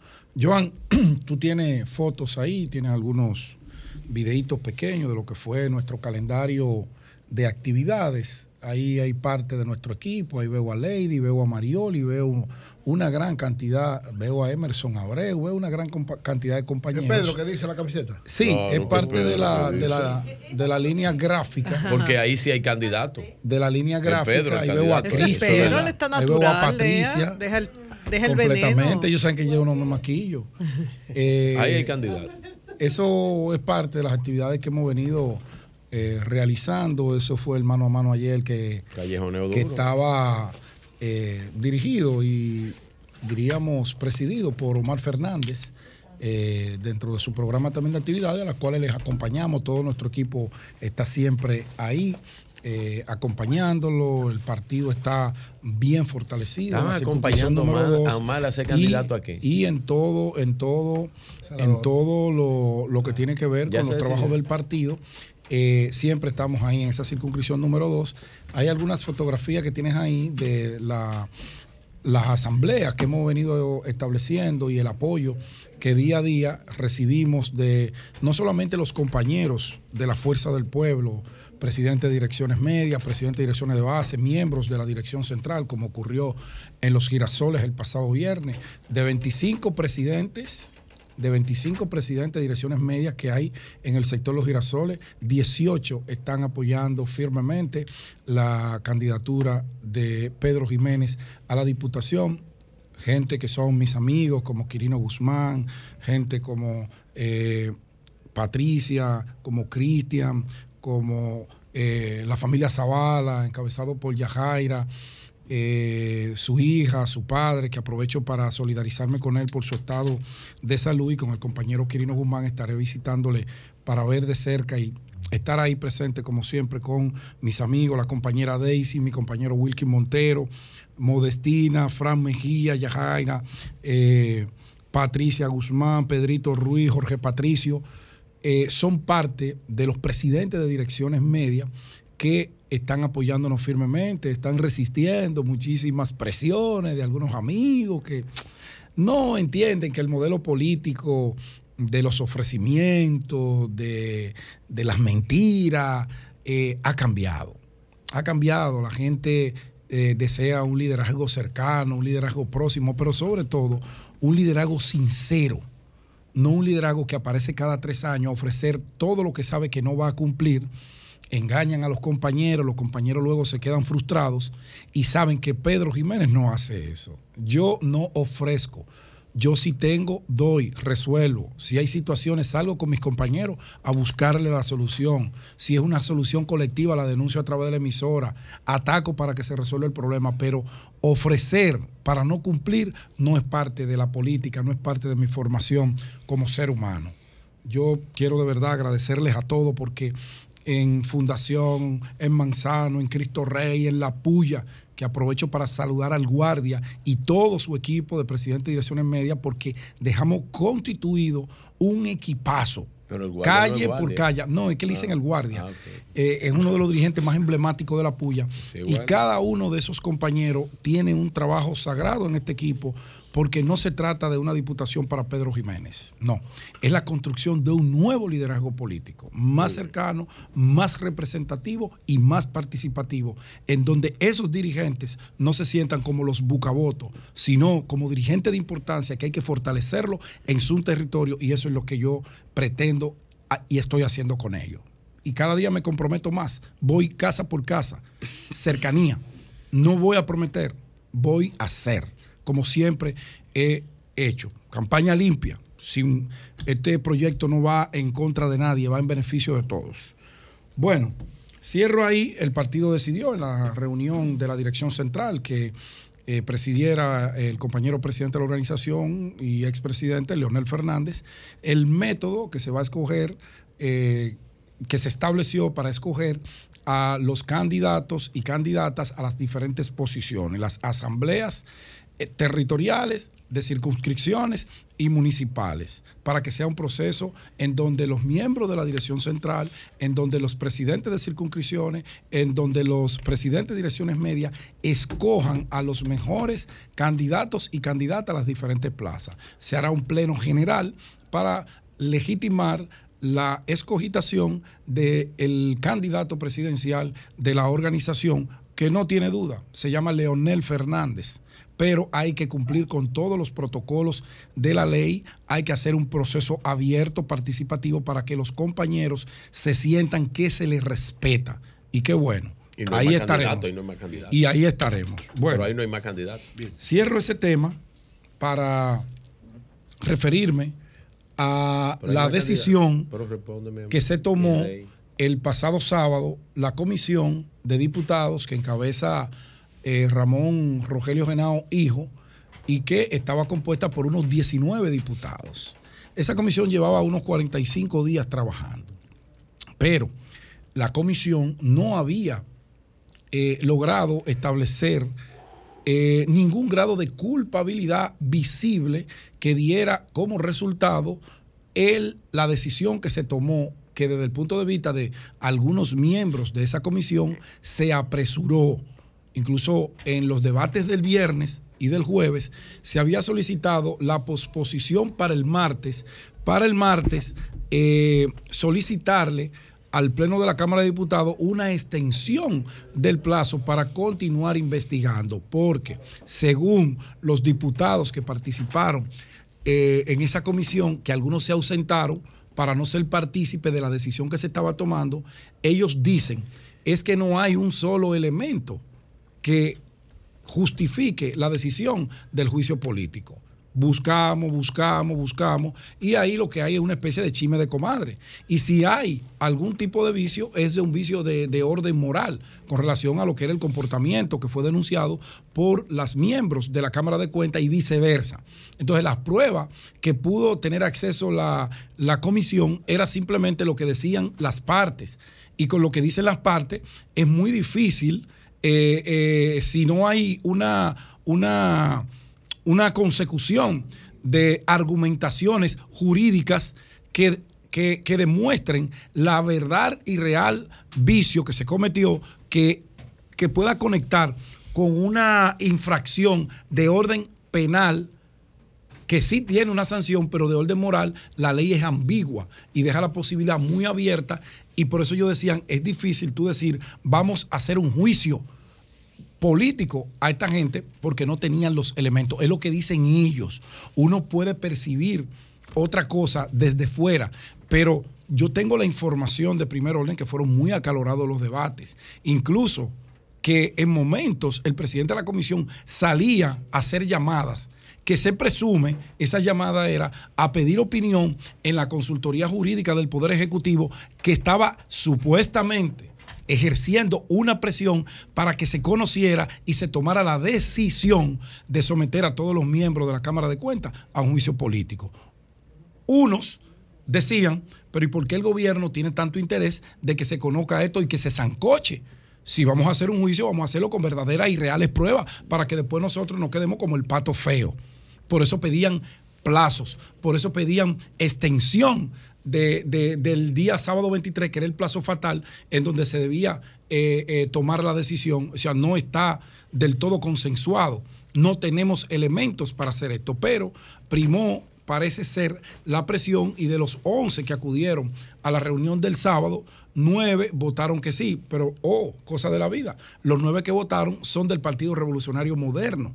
Por eso muchos entienden que el gobierno tiene un plan oculto con el desmembramiento, el aniquilamiento de esta Cámara de Cuentas para, como falta un año, como falta un año, son aprehensiones que tienen ellos, son fuentes que me confiaron su información y que yo debo, como siempre, preservar, de que, ¿qué se persigue? Bueno, que el gobierno escoge una Cámara de Cuentas nueva que debería ser para completar el periodo que le queda a esta.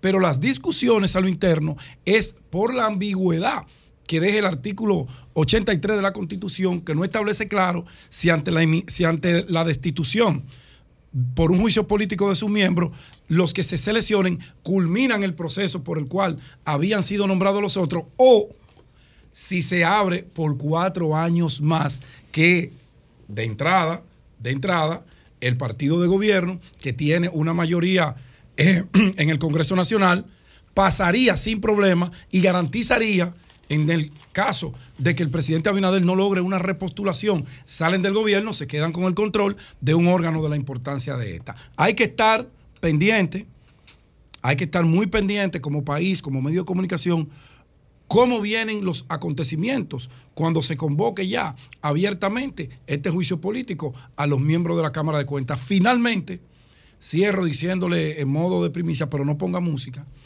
en la provincia de Santo Domingo, la provincia de Santo Domingo, a unanimidad, a unanimidad, todos los miembros de la Fuerza del Pueblo y una gran parte de la sociedad civil de esa circunscripción eh, está demandando para escoger a Rubén Maldonado como su candidato a senador.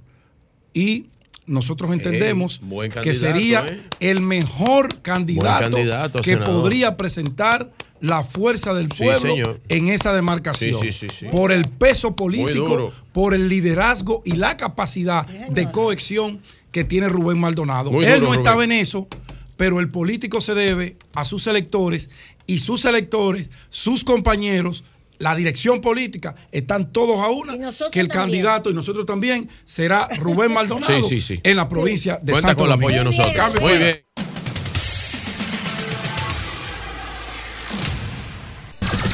Sol 106.5. Mario Díaz es el secretario general de la Federación Nacional de Trabajadores del Transporte. Esta federación es social cristiana. Entonces, Mario ha hablado y nos hará un resumen de un levantamiento que ellos han hecho sobre eh, la cantidad de personas eh, extranjeras, posiblemente ilegales, que están operando en distintas rutas del transporte. Adelante. Sí, muy buenos días, eh, Julio, y en él a todo el elenco de Grandes Ligas de este programa. Gracias. Que Gracias. tiene una audiencia tan espectacular en el país. Muchas gracias por la oportunidad. Mira, nosotros en el día de ayer, nosotros tenemos dos preocupaciones en el sector transporte. La primera es con relación a la cantidad de haitianos que se pueden observar que elaboran en toda la ruta del transporte de pasajeros, en la parada de motoconcho y ahora en el sistema de transporte de carga del país. Estamos hablando de que en la ruta de, de concho, de los carros públicos, de- del Gran Santo Domingo, por ejemplo, tú te puedes sorprender si tú, si la estadística de nosotros te dicen que hay un 60%, un 50% en muchas rutas, en la que menos hay un 40% de nacionales haitianos indocumentados que alquilan los carros, que son propiedad de dominicanos, que tienen su ruta, lo alquilan y si un carro paga mil pesos diarios, el haitiano le cobran mil quinientos, mil trescientos, es un negocio. Eh, Hay una ganancia de- por encima de lo, de la- de lo normal. Y entonces eso hace que el sindicato, la empresa de transporte, de una manera irresponsable, ponga en manos de un haitiano que no tiene licencia, que está ilegal en el país, un vehículo para que transporte personas y cuando el transporte de la persona, el transporte de pasajeros constituye un asunto de seguridad nacional. Entonces, todo esto pasa ante los ojos de migración, que andan buscando haitianos en otro sitio, pero búsquenlo en la parada de, motoconcho, búsquenlo en la parada de, de- de los carros públicos, búscalo en, la- en lo que están manejando los minibuses. Y ahora, O sea, está en todo tipo, en motoconcho, En dice, todo. carro de concho, autobuses, en todo, y pasajeros y carga. El miércoles A todo nivel. a todos los niveles. El miércoles pasado yo iba transitando a las eh, 15 minutos antes de las 9, iba para un programa, en la 27 con Luperón. Una patana chocó a una muchacha por atrás, un- una jipetica roja. Eh, se desmontó el patanito y era haitiano. Yo grabé el video y se lo envié al director de la DGC, el general Guzmán. Le dije, mira, esto pasó en tal sitio. Le mandé la ficha de la, de la patana, un video le hice. O sea, me sorprendió que un haitiano solo rebasara de una manera eh, imprudente y chocara a esa muchacha. Entonces, eh, tú puedes observar eso en todo lo, en toda la parada. En la parada de motoconcho, por ejemplo. Hay más de 500 mil personas que se dedican al motoconcho en todo el país. Y ahí hay más de 200 mil haitianos. o sea, ahí hay 200 mil haitianos que se ponen una capucha que nada más se le ven los ojos y unos guantes y un caco. Y salen a conchar y tú no sabes con quién te está montando. Y esos son los que transportan a los niños a la escuela. Porque el transporte escolar de aquí es en motores, básicamente. Entonces hay un, hay un asunto que nosotros queremos llamar la atención de las autoridades. Migración, el Intran, la DGC, tienen que hacer operativo conjunto y controlar esa práctica. Es que mientras Sí. el sector empresarial, y escúcheme, eh, don Mario, que usted me estaba recordando a su papá. Entre el sector empresarial dominicano, sectores empresariales dominicanos, son los que han desnacionalizado la mano de obra. Ya eso es un hecho irreversible. Ya yo, ya, ya eso es un hecho irreversible. Pero en el sector transporte, No, no, no, en, en el transporte, en la agricultura, En Pero pueden haber correctivos todo. en transporte. ¿Qué sugieren ustedes? ¿Cuál es, hacer. qué- qué el- cuál es el llamado que ustedes hacen? No, que se saquen, de- que- o sea, una persona que, esté, que esté indocumentada, que no, No tenga licencia, no puede conducir un vehículo, de motor, que se aplique la ley. debería. lo que queremos, además, se han convertido en una Hoy competencia. la de responsabilidad civil, carajo, ¿quién la va, quién va a Pero tú estás seguro que una persona sin documentos, sin identificación, Una. está taxiando. Eso es fácil, mira. Cientos. Vamos a ver. En la Gustavo Mejía Rical, que está allí mismo, con, con Luperón ahí, los haitianos han hecho una parada en el De, Merical con Luperón es Jumbo. frente a Yumo, mire, la Luperón, se, Jumbo. la, la- la Luperón se divide en el medio Sí, tiene un por una ahí. franja. De este lado del distrito y de este lado de Santo Domingo Oeste. En esa franja, ellos han improvisado una parada ahí mismo, arriba de la no acera. diga ellos. Haitianos, todos. No, es que no, es que, y excúseme. Tú puedes ir ahora mismo y verificar eso. Y tirarle Pero foto. los grandes responsables de que todo eso nos esté sucediendo y le esté sucediendo al país no son los haitianos, somos nosotros. Pero a lo que Los él se refiere, Y lo que usan es servicio. Consuelo, eh, a lo que él se refiere. Pero que eso, que vamos, tengan vamos. una parada, porque aquí todas las paradas son improvisadas, pero que tengan una parada personas que no tienen Mira, ningún eso tipo es de lo que él documento. dice, que migración Es puede ir ahí. Entonces, ¿quién controla eso? Bueno, En Pantoja le mandan a Porque en Nueva York de cada 10 tacitas, 9 son dominicanos, en Alto Manhattan, pero tienen papel. Tiene papel. en Pantoja, en la entrada de Carmen Renata, hay Carmen Renata 3, hay una parada de motoristas y de 50 motoristas que hay, 45 son haitianos Créaselo. ilegales. Entonces, han Bueno. desplazado. En Pantoja. Sí. Me parece muy bien. Nos- eh, otro otro caso que nos trataba era el de los transportistas de, de productos agrícolas del sur. ¿Qué es lo que pasa con Mira, ellos? Yo voy a, yo voy a aprovechar para hacer un llamado, sí. para hacer un llamado al presidente de la República, que ayer, antes de ayer, fui a la conmemoración del 40 aniversario de, de- de Acero Estrella, intentando verlo y no pude ni saludarlo porque el cerco era muy grande, aunque hablé con Hito. Nos reunimos con Monche, el viceministro de Industria y Comercio, para tratarle el tema. Porque el día pasado fuimos y hicimos una especie de piquete a la Industria y Comercio, porque nadie nos ha querido poner caso en este asunto. El sector transporte de rubros agrícolas que está organizado a través de la federación de nosotros, son los camioncitos de Aijazo que transportan los, los- los víveres que uno se come aquí, la papa, la cebolla, los ají desde el campo, desde el sur, desde el Cibao, desde, desde Constanza, de para allá, de Jabón. Esas personas no reciben compensación económica de la que el gobierno le da al sector transporte para evitar que se suban los pasajes, que suban los fletes de carga. Hay una compensación económica que es un subsidio que está establecido por ley, que es Desde legal el 2012.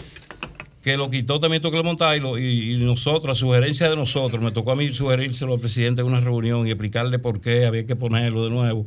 Se puso, pero se, de- se excluyeron de él a ese, a ese transportista. Entonces nosotros hacemos un llamado al presidente para que ordene al Intran y al Industria y Comercio que lo incluyan y que le asignen una cuota de, de- de combustible compensado para que ellos no tengan que aumentar los fletes de carga. Porque ustedes no se mueven a vehículos eléctricos de carga chino. Eso es un proceso.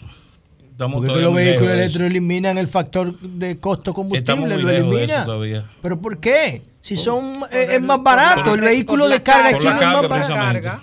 Por la la carga. a nivel nacional. El costo es muy alto.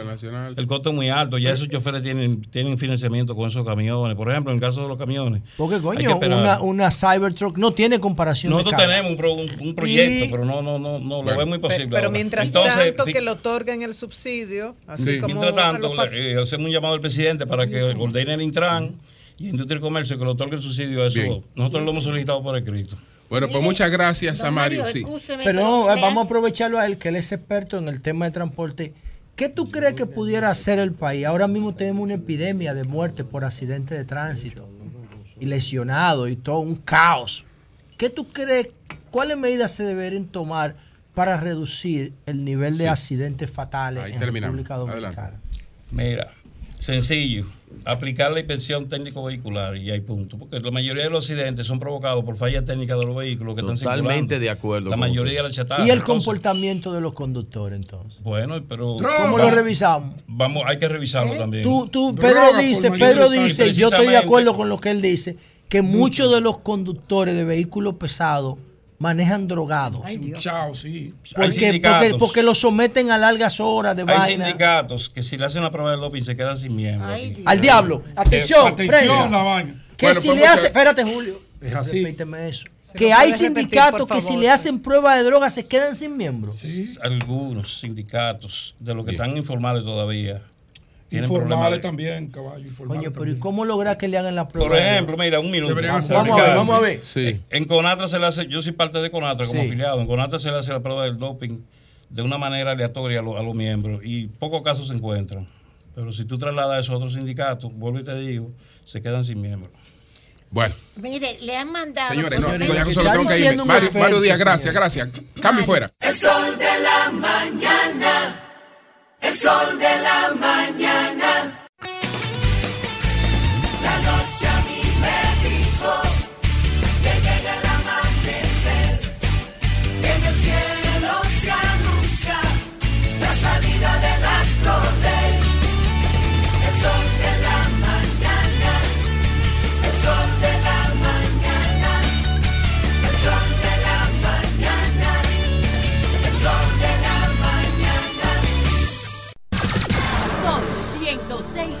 106.5.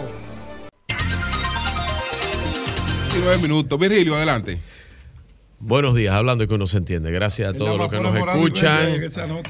A todos los que nos escuchan a través de este Sol de la Mañana de Sol 106.5 RCC Media, la Catedral de la Opinión en la República Dominicana. Eh, dando el pésame a la familia de don Johnny Martin por el fallecimiento de don Johnny, principalmente a mi gran amigo Giancarlo Martin y su hermana. Fuimos vecinos eh, durante más de 22 años. Eh, me sentí muy triste con el- la partida de don Johnny. Pasa el alma de don Johnny Marte. ¿Qué, qué detalle tú tienes de eso? ¿Fue que se quedó en la operación o Sí, qué? eh, eh, se él le estaban haciendo un cateterismo. Eh, ¿Tú sabes por qué el cateterismo? Es por Sí, la porque las arterias están chatarra. tapadas. Alimentación chatarra. El que se alimenta bien no tiene problema con eso. sí, Wow, sí, qué nada, vaina, nada. Tipo tan chévere, tan alegre, No, tan tan- divertido, tan- tan, dinámico. tan dinámico. Era como un showman, una cosa. Sí, sí, sí, dinámico todo el tiempo. Eh, la última vez que lo vi, lo vi en algo de Abadina, eh, cuando estaba el, el torneo del distrito eh, de basquetbol. Ahí lo vi, que él fue pasado presidente de Abadina. Bueno, miren, eh, me sorprendió algo y quería... eh, estoy buscando muchas estadísticas últimamente, algunas me, las busco, otras me las hacen llegar cuando pido información. Me sorprendió un- una declaración del presidente, expresidente Fernández, que pidió al gobierno que explique las desapariciones y secuestros en la República Dominicana.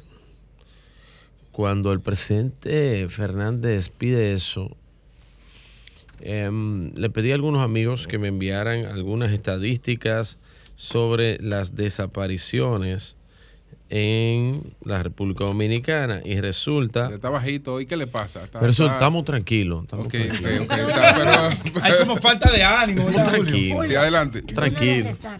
Eh, Estamos No, no, tranquilos. no, Sí, no, no, no, adelante. Para nada de eso. Sí, adelante, adelante. Desde la Eh, 11 no, entonces, revisé que en el 2008, en los casos de desapariciones, fueron reportados unas 803 personas en casos de desaparecimiento. Bueno, eh, para ese entonces, el presidente Fernández era el presidente de la República Dominicana. Parece que sus asesores policiales se le olvida eh, las estadísticas de la policía y los centros de estadística que están en la policía, que ellos mismos construyeron, y entonces le malinforman al presidente, llaman varias cosas que tienen que ver con la policía, que le han informado mal al A Luis. presidente Fernández. Ah, Luis. Eh, recuerde que el título es eh, Ad vitam. Entonces, eh, yo le compartí a Joan ahí algunos números para nada más que lo vean ahí.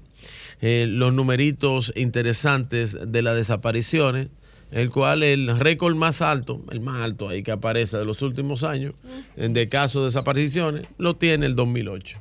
¿Qué cosas, no? ¿Qué cosas, como diría el chavo? ¿Qué cosas más interesantes? Pero ¿para qué? Hay veces que se habla y se habla al infinito, como si el Internet no existiera, como si la data no quedara ahí, y se le olvida que ya la data está registrada en Google y en sistemas eh, de Internet desde hace más de 20 años. Entonces tú puedes buscar desde hace y- noticias, historias. nació en el 1997. Exacto. Entonces tú tienes tú tienes más de 20 años de data ahí que tú puedes buscar y buscarla ahí aparece la noticia. Entonces, se le olvida y hacen este ¿Qué es tipo de enunciados. ¿Qué se encuentra ahí? La- ¿Cuál es la Lo que pasa es que Leonel Fernández Sí, yo el- lo leí, que él sí, dijo que la dijo que comparación de explicara 10 los desaparecidos Sí. eh, ¿qué es al, gobierno, que nada más y nada menos que la cifra de desaparecidos más alta Ah, que hubo en la República Dominicana en los últimos 20 años Sí. es el 2008. Compara tres años de Lonel y tres años de Abinader. Totalmente comparado. Yo te lo puedo comparar. 2008, la más alta, 803 casos. En el 2020, 105. 2021, 223. 2022, 372. O sea, en el más alto fue en un gobierno de Leonel Fernández. Y ahí están las cifras también. Eh, Lo que pasa es que lo mal informan. El problema no es él. El problema es los asesores policiales que le buscan un tema, buscando temas con esta problemática de la inseguridad ciudadana y entonces le meten ese cliché sin saber que la gente puede acceder simplemente accediendo a Google o al Internet y va a encontrar la data de ese tiempo y va a encontrar la data de ahora. Entonces, ahí empiezan la pifia y por eso es que no se puede hacer política con todo, es lo que yo digo. Usted agarrar y con lo que sea hacer política, se le va a ir cayendo los argumentos. Yo no he escuchado a la oposición hablando de qué proyectan para la República Dominicana de los años que vienen. Algunos, porque para mí agotaron su ciclo político, como el expresidente Fernández, y otros como Abel, que todavía no propone absolutamente nada. Pero nada, eh, ya seguiremos viendo eh, en, los, en los meses que quedan, porque eso fue un tema para las elecciones, las elecciones municipales quedan nueve meses. Tú lo sabes, ese tema de los desaparecidos,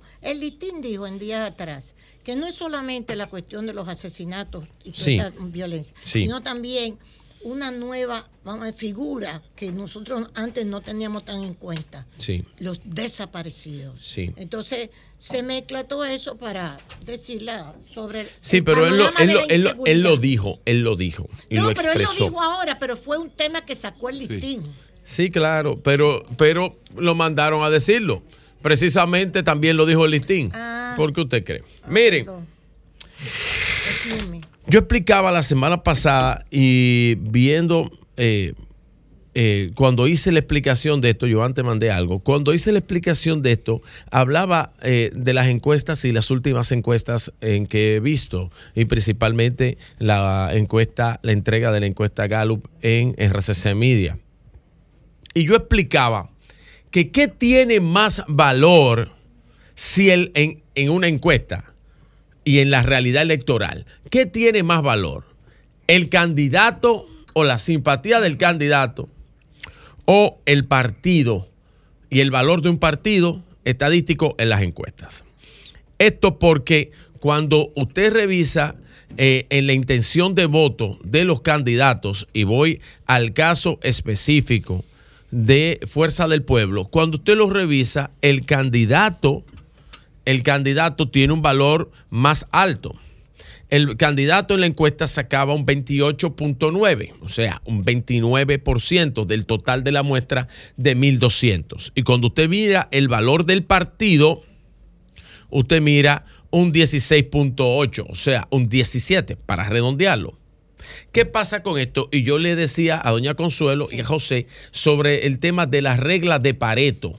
Ahí aplicado al tema del 80-20, que es una regla internacionalmente usada, que la descubrió el italiano Wil- Wilfredo Pareto. Viterio. Eh, Viterio, eh, es Viterio. Wilfre- Wilfredo, Wilfredo, Pero una- Pritz Pareto se no, llamaba. es pero, una, no es una ley. no, no es una ley, es una Es un- regla que él aplicó con una fórmula él estadística. no aplicó nada. dos veces y sea, Él- corregido. No, no, no. Aquí no hay correcciones porque Sí, usted sabe no hay bien lo que. corrección, pero eso se le dice regla de Pareto o fenómeno de Pareto porque es un fenómeno que inexplicable de 80-20. De 80-20. Se llama la regla de 80-20. Que se da no solamente en la economía, Exacto. ni en la estadística. Y en las ciencias se da sociales. en todo. O sea, si tú tienes. Yo, yo le explico, en, el, en las ventas, en el marketing, por ejemplo, tú podrías decir, y los chinos que son expertos en eso, tú puedes decir que tú, si vendiste el esfuerzo de estas 20 botellitas, el- de estas 80 botellas, te generó el 20% de las Lo que ganancias. quiere decir eso es que es en un inventario variado. Sí, claro. Es el- ese es uno de los ejemplos más clásicos de regla de Pareto. En un inventario variado, el 20% de los productos arrastra el 80%. El 80. que el Y- 20% de un inventario, Es correcto. hay 20 de cada 100 productos Y en las que se venden más que el 80 restante. Y tú en la- tienes, por ejemplo, 10 jeans Sí, y tú te pones dos más que los que otros los otros ocho. 8. Tú tienes 20 lugares en tu teléfono y tú por instinto visitas dos más que los otros En las cuatro más de los Sí. otros que los otros En las 16. ganancias, en las Eso ganancias. se llama- en las- eso se en llama la regla de 80-20. regla de Pareto, Sí, de pero Pareto. no, nadie Bien. sabe. Sabe. que- Entonces, que un ¿por qué? 20% Sí. influye más, Más que el 80. 80%. Exactamente. Ese fue, ese Entonces, fue el ejemplo que él Que puso, puso. primero, que encontró en la relación de la tierra de Roma, de que el 80% de la tierra estaba en manos del 20%, de las personas. Es correcto. Y que el 80% de las personas no tierra. explicado totalmente. Qué bueno que ustedes lo explican. No, yo te Entonces, lo agradezco porque tú me diste una lección, dicho sea de paso. entonces, no, no, doña, compartí, com- compartí, compartí conocimiento, como comparto ustedes conocimiento conmigo y es normal, eso, esto es un panel, eh, un ¿Y panel cómo variado. se le puede aplicar eso a la encuesta? Perfectamente. Entonces, ahí es que, yo no- ahí es que se enchiva la vaina. el 80-20 tiene que ver con esto. ¿Qué vale más, el partido o el valor del candidato? ¿Qué pasa con esto? Cuando tú miras el candidato, Vamos que. El que tiene más, más por ciento y más valor estadístico en una encuesta, pero tú te refieres a la vida real, cuando llega el momento de la votación, a la realidad, tú tienes una comparación como si fuera la regla de Pareto. ¿Me explico? Vamos a ver. Oye esto. Oye, si tú sacó? tienes la Porque esto razón, hay que te la voy a dar de una Ay, vez. Oye, pero yo no entiendo cómo tú vas a cuadrar esa vaina. Esto está bien. Escúchalo. No, de verdad. Oye, oye, oye. Escúchalo. Pero, Cuando- no, pero cuando Pareto tranquilo. choque con tus oídos. Tranquilo. Quédate quieto. Tranquilo. Tranquilo. Tranquilo. Ese Bien, término bien. es bonito. Dale, Bien, dale. Bien, bien. Bien. Dejen a Virgilio. En los últimos años, y lo voy a explicar para que la gente lo escuche, en los últimos años tú has tenido, por ejemplo, a Guillermo Moreno, que sus simpatías llegaron en algún momento a estar por encima de dos dígitos, 12, Nunca. 13. Un momentito, por favor. Sus simpatías estuvieron en eso. Luego, sus votaciones en cuanto a su partido no superaban más del 1.3, 1.4 en términos electorales. Si tú te fijas también las simpatías de Leonel Fernández en la última votación, cuando crea el partido y se va del PLD, sus simpatías políticas aparecían encima de un, de un 9, un 8%, no pudiendo consolidar ni siquiera sin las alianzas. Si no se hubiera eh, conseguido las alianzas senatoriales que tuvieron, alianzas alcaldes, no hubiesen podido conseguir más de un 2%.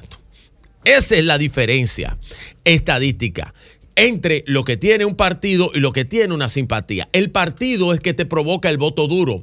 El partido es que te provoca la mecanización del voto. El partido son para gente que están fidelizadas. Los partidos son los que te dan la votación segura que tú tienes. Las simpatías deben ser canalizadas por esos fieles partidarios que son los que te llevan a esas simpatías que tú puedes tener en el aire a llevarla a ser, a ser realidad. de Guatemala ahora que no estaban en las encuestas. El- de Guatemala. segundo. Ahí hay- no, pero no, pero yo le no, pero espérese. No, pero espérese. Usted está, usted está analizando. que vivía afuera en Usted está analizando. No, no, en usted Italia, está un analizando- payaso. No, pero espérate, En espérate. Italia, un payaso. Espérate, pero espérense. Ustedes están analizando casos, casos, esos son casos muy específicos. No son las reglas generales. también estás Porque analizando tú, uno tú- muy tú específico. puedes analizar. de- tú lo, que puedes ella anal- está- no, lo que porque ella te- está- lo de Doña Consuelo está planteando es una crisis de la estructura partidaria. Por eso es un caso específico. No, y eso es un caso muy específico. Es muy singular. Eso no es de la generalidad. Aquí Ok, pero ¿cómo le aplicamos mayorías. la regla de Pareto Pero vuelvo y te le explico que tiene más valor. Lo que tiene más valor. Pero la tiene que, para que, oye, para tú meter el- la regla de Pareto en la Sí. ecuación del análisis, tiene que haber una relación 80-20, si no, no lo hay. Pero la De la única forma que eso cuadra es si el candidato tiene 20 todos los candidatos tienen 20 y los partidos tienen 80 no. o al revés. No, no, no. Si no, no cuadra. No, Yo creo así que él no va es. como, eh, Así no es. Mira, Virgilio, tú vas el, el ¿por qué la 80 estadística partidos y complicada para la 20 gente entenderla? Mira, Bueno, y 20 los pero para terminar, para- No, no, es que no se puede. Si no hay una relación 80, Ok. si no hay una relación 80-20, Ok. en el modelo, no en un caso, eso no sirve. Bueno. En el modelo, Pero está bien. todos los. Espera, Julio, déjame explicar la vaina. Todos los partidos y todos los candidatos deberían tener una relación 80-20 para que quepa También una regla de pareja. eh, ha ¿Cómo es? funcionado totalmente Dime una, así. un caso. En- te voy a explicar específicamente. y tú lo has tenido con el mismo PLD que tú fuiste miembro de ellos. vamos a ver. ¿Cuánto sacó históricamente el PLD del 2004 hasta el 2020? Históricamente. Históricamente. O hay una regla de tres entre los resultados Claro. del 2004, 2008, 2012, La 2016 simpatía- y 20. la Divídelo, multiplícalo por en, la 100 y divídelo entre en las simpatías políticas con las simpatías partidarias. ¿Qué es lo que tú quieres tienes decir? Que tú Pero no puede haber una relación Ok, 80-20. pero Ya- en aterrizar. un vaso de Adelante, final, concluyendo al al final, al final, al final, el valor ¿Tú del quieres partido. decir que, lo, que el candidato tiene más valor que el partido o al revés? Bueno, que el partido es que te garantiza el voto seguro. comentario y es que el complementa es el 20 Consuelo. de la relación 80-20. Es lo que tú tienes seguro Bien. y es lo que representa la mayor parte de lo que tú puedas tener. Lo otro son simpatías independientes que representan el 80. Que no necesariamente es el valor O sea, tú general. quieres decir que la, Bien, bien. que la militancia en los partidos no supera un 20, nunca, en ningún no, caso. No quiero decir eso, que tiene más valor. Tú estás confundiendo al que te Bueno, escucho. pero Pues yo está bien. no, bueno, pero está bien. Bueno, pues está bien, está bien. Pero está bien.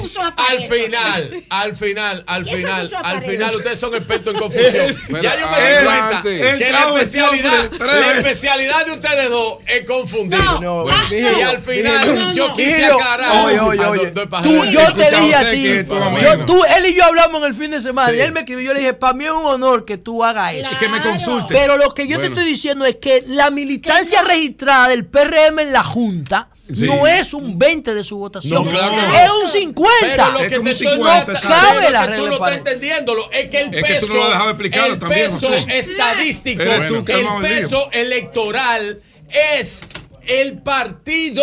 Pero está no bien. es Bueno, pero está la bien. simpatía ¿Qué tú quieres decir, Virgilio? política sobre ¿Qué tú quieres decir? Ven, déjame ayudarlo, Julio. Déjame No, no, mío. no lo ayudes, no lo ayudes, No lo ayudes, no no lo. Ustedes lo que han hecho, concluya. ustedes lo que han hecho este comentario ante, no. ante la estadística de la gente que no desconoce es confundirlo. No, no yo.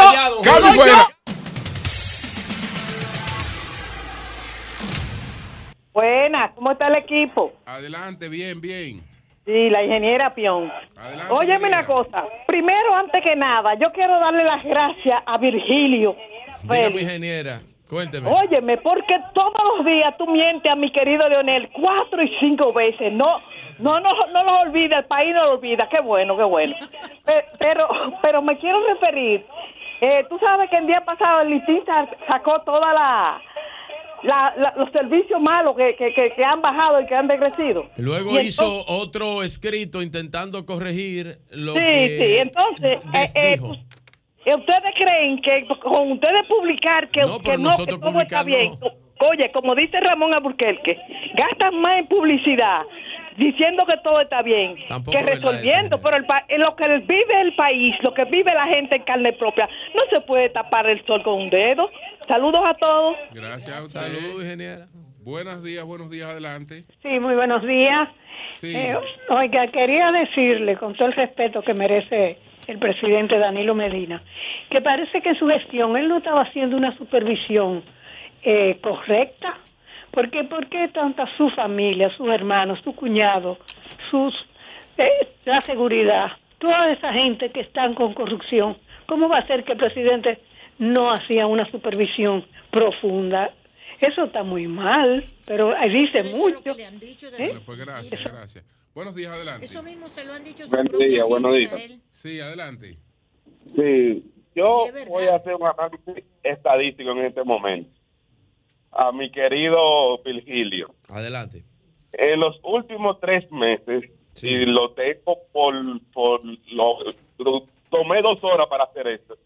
Y lamentablemente yo digo que es algo bueno, porque Vigilio, el 46% de su comentario menciona a Leonel Fernández. Eso dice algo que la gente lo entienda como lo quiere entender.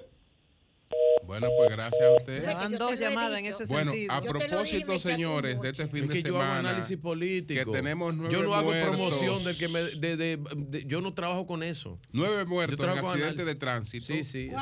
Nueve muertos, dos Durante accidentes aparatosos. Entonces, ¿Cuándo? Danilo Cruz Seis del autobús de La Vega y tres, y tres en. Mata el, el, el- los accidentes de tránsito matan en un año lo que el COVID mató en tres. Sí. Para que Entonces- tengan una idea de la contundencia. de esto. tenemos- y declaramos de emergencia el país Tenemos por los Danilo 4 mil Cruz. muertos del COVID. Danilo Cruz, adelante. Y esa guagua bien. Gracias, gracias. Eh, Danilo, un orgullo días dominicano en los Estados Unidos. Dale, líder.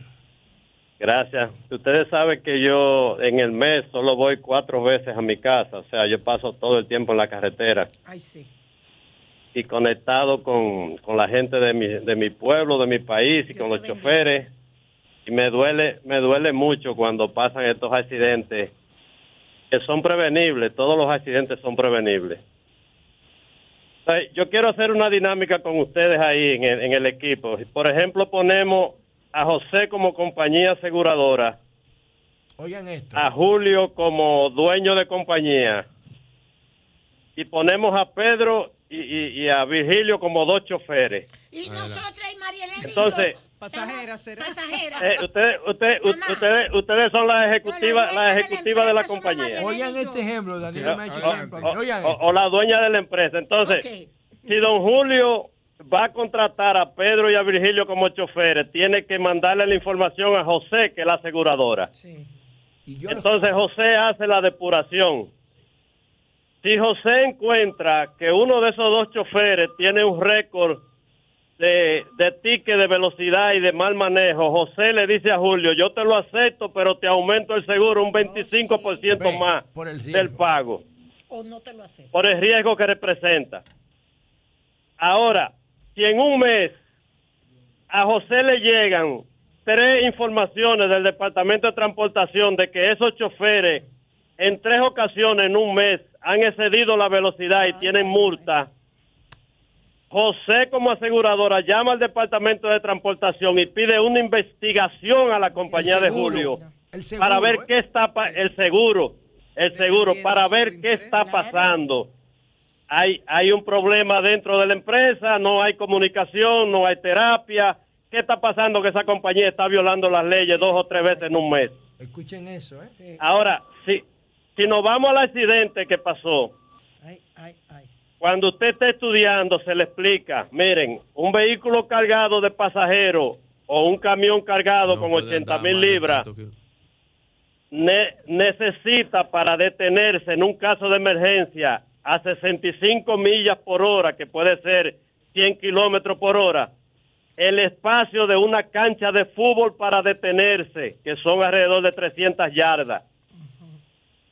Entonces, los choferes, cuando tienen una emergencia de que alguien se le atravesó adelante, no pueden hacer CISA para, para tratar de salvar el accidente porque el vehículo que usted lleva multiplica el peso por la velocidad y Sí, se va a es volcar la fórmula de Albert Einstein. inmediatamente. Energía es igual Entonces, a masa por a los velocidad choferes- al cuadrado. Ahí es que ustedes le dan la, la de Eso a los choferes le hemos, a los choferes le hemos explicado aquí en la emisora. que termine, sí, adelante. Eh, a los choferes le hemos explicado aquí en la emisora.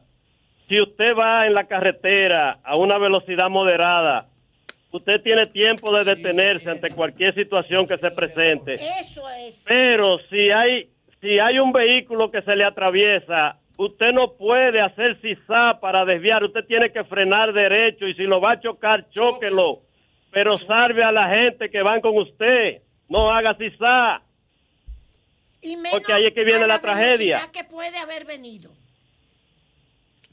Exactamente, No, la velocidad, Danilo la es que a reacción. mayor velocidad, menos capacidad de defenderte de un, de un, de un choque. Entonces, Claro. Danilo, menos espacio para ¿consideras maniobrar. Que muchos de estos mal llamados accidentes son, son evi- accidentes, son evitables. Claro. Todos.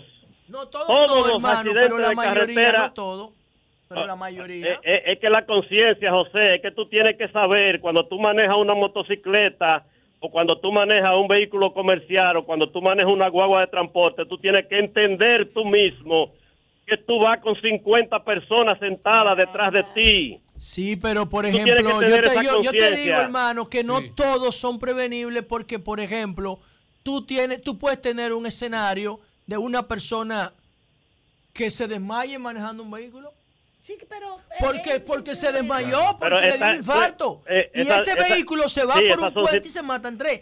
Ahí el chofer Eh, no sí, tiene pero- eso es un pero- accidente. pero ya- ¿me ya- explico? ya- Ahora, la mayoría de los accidentes, cuando tú lo analizas desde el punto de vista forense, eran prevenibles. La mayoría, igual que los Ahora, feminicidios. ahora yo pregunto, ¿es posible analizar a cuánto venía este Totalmente, autobús? Totalmente, claro. Hay- pero Entonces, nada más se puede de hay una manera cosa- reactiva. Lo que yo propongo es Hay- que hay se una pueda cosa- prevenir eso. Ah, no, Danilo claro. quiere decir Adelante, Hay una adelante. cosa, don Julio, hay una cosa, don Julio, muy importante, que es que los accidentes se investigan en el mismo accidente. Usted no puede sacar a todo el mundo y empezar a investigar a los tres días, Claro. porque el chofer necesita un examen médico inmediatamente para salvar. Ahí mismo, cuando aquí hay un accidente, yo he tenido accidentes, me, man- me pasan a la ambulancia a sacarme sangre y orina a ver si yo voy endrogado, lo mismo paramédico del 911. Sí, sí, claro. Es así. Entonces, ahí es que se determina eh, eh, las causas y, y- inmediatamente se investiga qué fue lo que pasó con los testigos, los, los teléfonos de los testigos, los videos de la gente, eh, la gente que quedó que pueda conversar las informaciones a los policías. Pero después de tres días, don Julio, ¿cómo nosotros vamos a conseguir las informaciones? Es así. Bueno, pues muchas gracias, Danilo. Danilo, Bueno. así mismo, gracias. Bien, Gracias, bien. De gracias. acuerdo estoy. Sí. Buenos días, adelante. Buenos días. Buenos días, saludos al equipo. Adelante.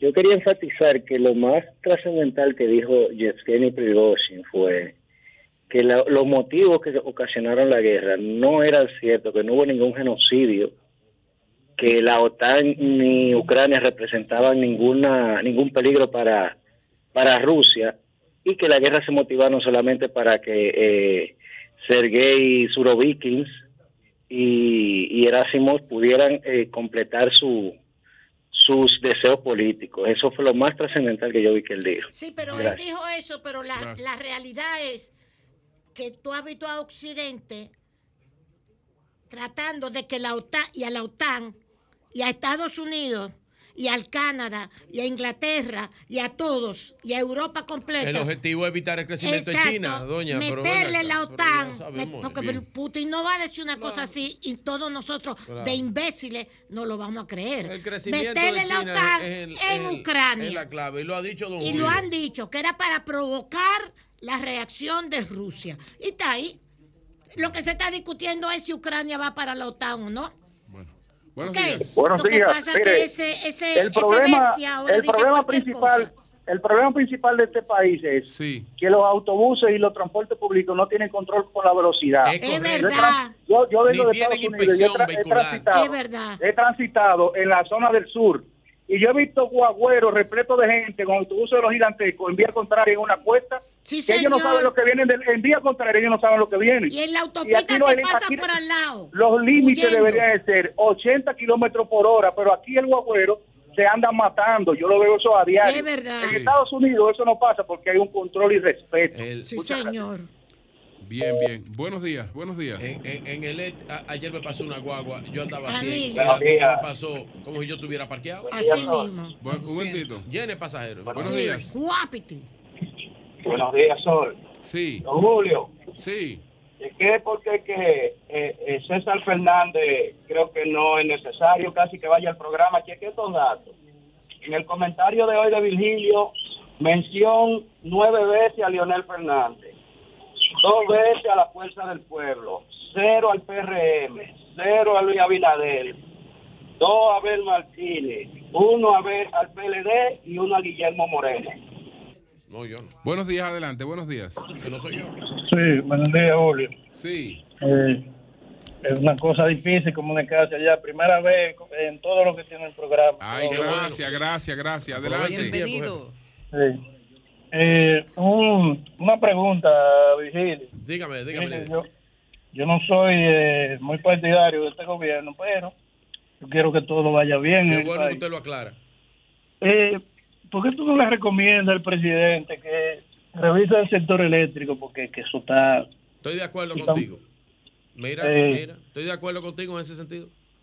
Sí, porque Sí, eh, yo estoy de acuerdo en eso. en ese sector eh, los funcionarios que, que tiene nombrado ahí no como que no dan pie con bola. Estoy de acuerdo con Ayuda, eso. ayuda al presidente ahí. No, no, Bien. estoy de acuerdo Pues contigo. gracias a Ahí ti, está la gracias a ti. él le escuchó. Buenos días, adelante. Sí, buen día, Martín Pozo. ¿Cómo se siente? Bien, bien, adelante. Yo quiero decirle a Virgilio que el director de la orquesta de él, que desafinan todos sus funcionarios, que a partir del día 2, ya ellos van a saber, ese es el trailer de la película de lo que Lionel le dijo ayer. Ellos tienen tres años usando los recursos públicos para promocionar a Abinader como presidente y la oposición con un voto al puesto. Así es que se preparen y a partir del día 2 van a tener una fuerza del pueblo enérgica, con toda la contundencia del mundo buscando el poder para el 2024. Muy bien. Con el poder de Dios. Eso es lo que ustedes tienen Buenos que hacer días. y conglomerar más gente que no tiene. Buenos días, buenos días. Adelante. Tengo una cosita para, para el amigo de la luz. Dime a ver.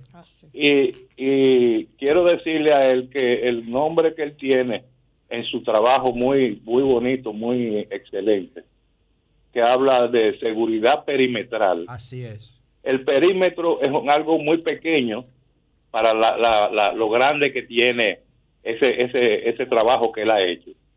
Y por otro lado, al amigo Virgilio. Perdón, líder, el perímetro en mi proyecto no tiene tamaño definido. El perímetro lo determina el diagnóstico del territorio.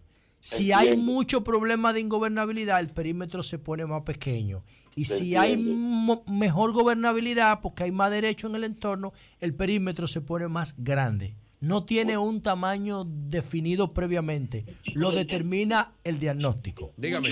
Adelante. Te lo entiendo y te lo Baja el volumen de respeto. su radio, porfa. Sí. ¿eh?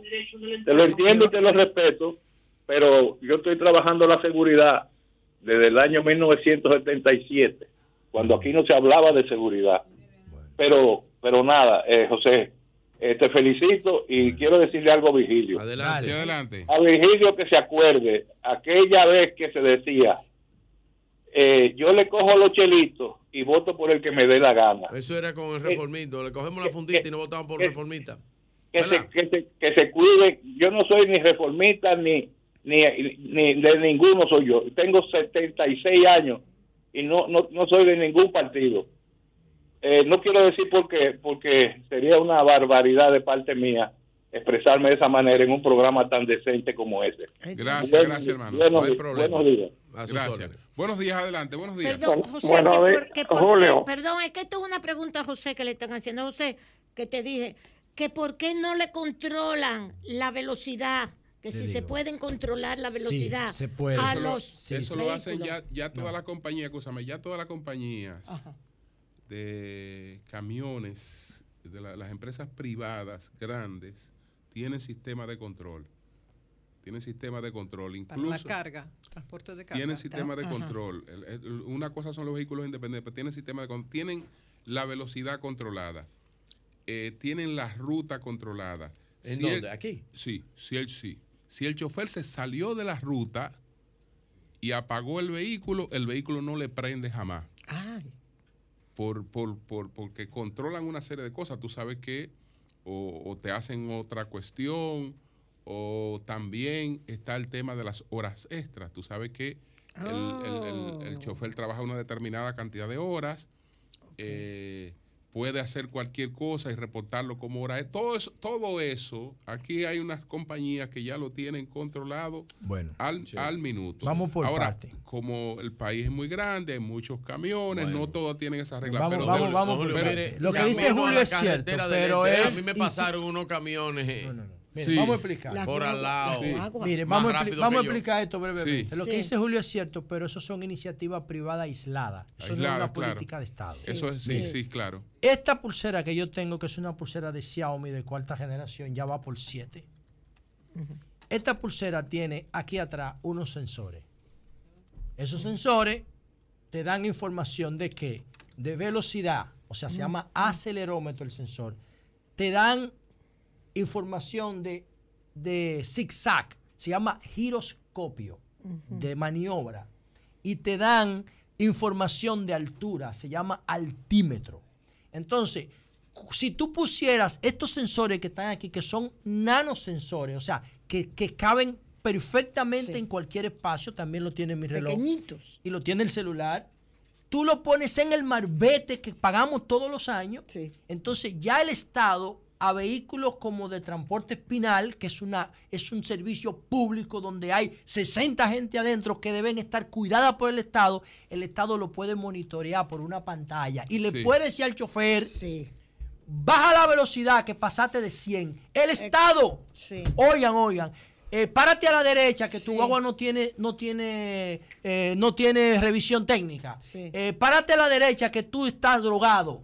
Ay, caray. El Estado Dominicano, porque le hizo el informe y, y ya el informe salió y ya el tipo está en la carretera. El Estado tiene todas las herramientas disponibles para monitorear a los transportes de servicio público de pasajeros y de carga. ¿Por qué no Hay lo hace? hacerlo. Porque el Estado no quiere. Hay que hacer la inspección Yo no sé la razón. Pero yo estoy diciendo que le den gratis el marbete a la población para poder disminuir los accidentes y la muerte por tránsito y no me hacen Vamos a tomar esta llamada por que ya último, estaba en el Julio, aire. Aló. ese proyecto lo dejé en el Antes de Congreso el- desde el año Estaba en 2017. el aire. Ese está ahí. Estaba en el aire. Adelante, Aló. adelante. Aló, Julio. Sí, adelante. Aló, Julio, pero tú vas a dejar que a mí se me cabe el paquetico. Pues no, adelante, adelante, por eso me quedé por ti aquí.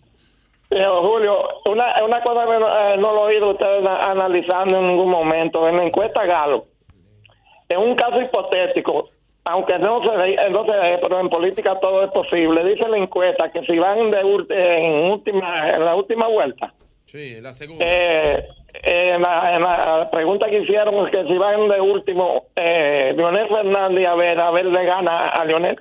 Claro.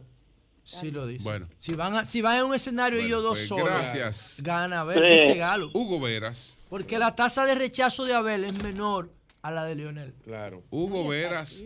Hugo Veras. Vehículos en la radio. Cambio y fuera.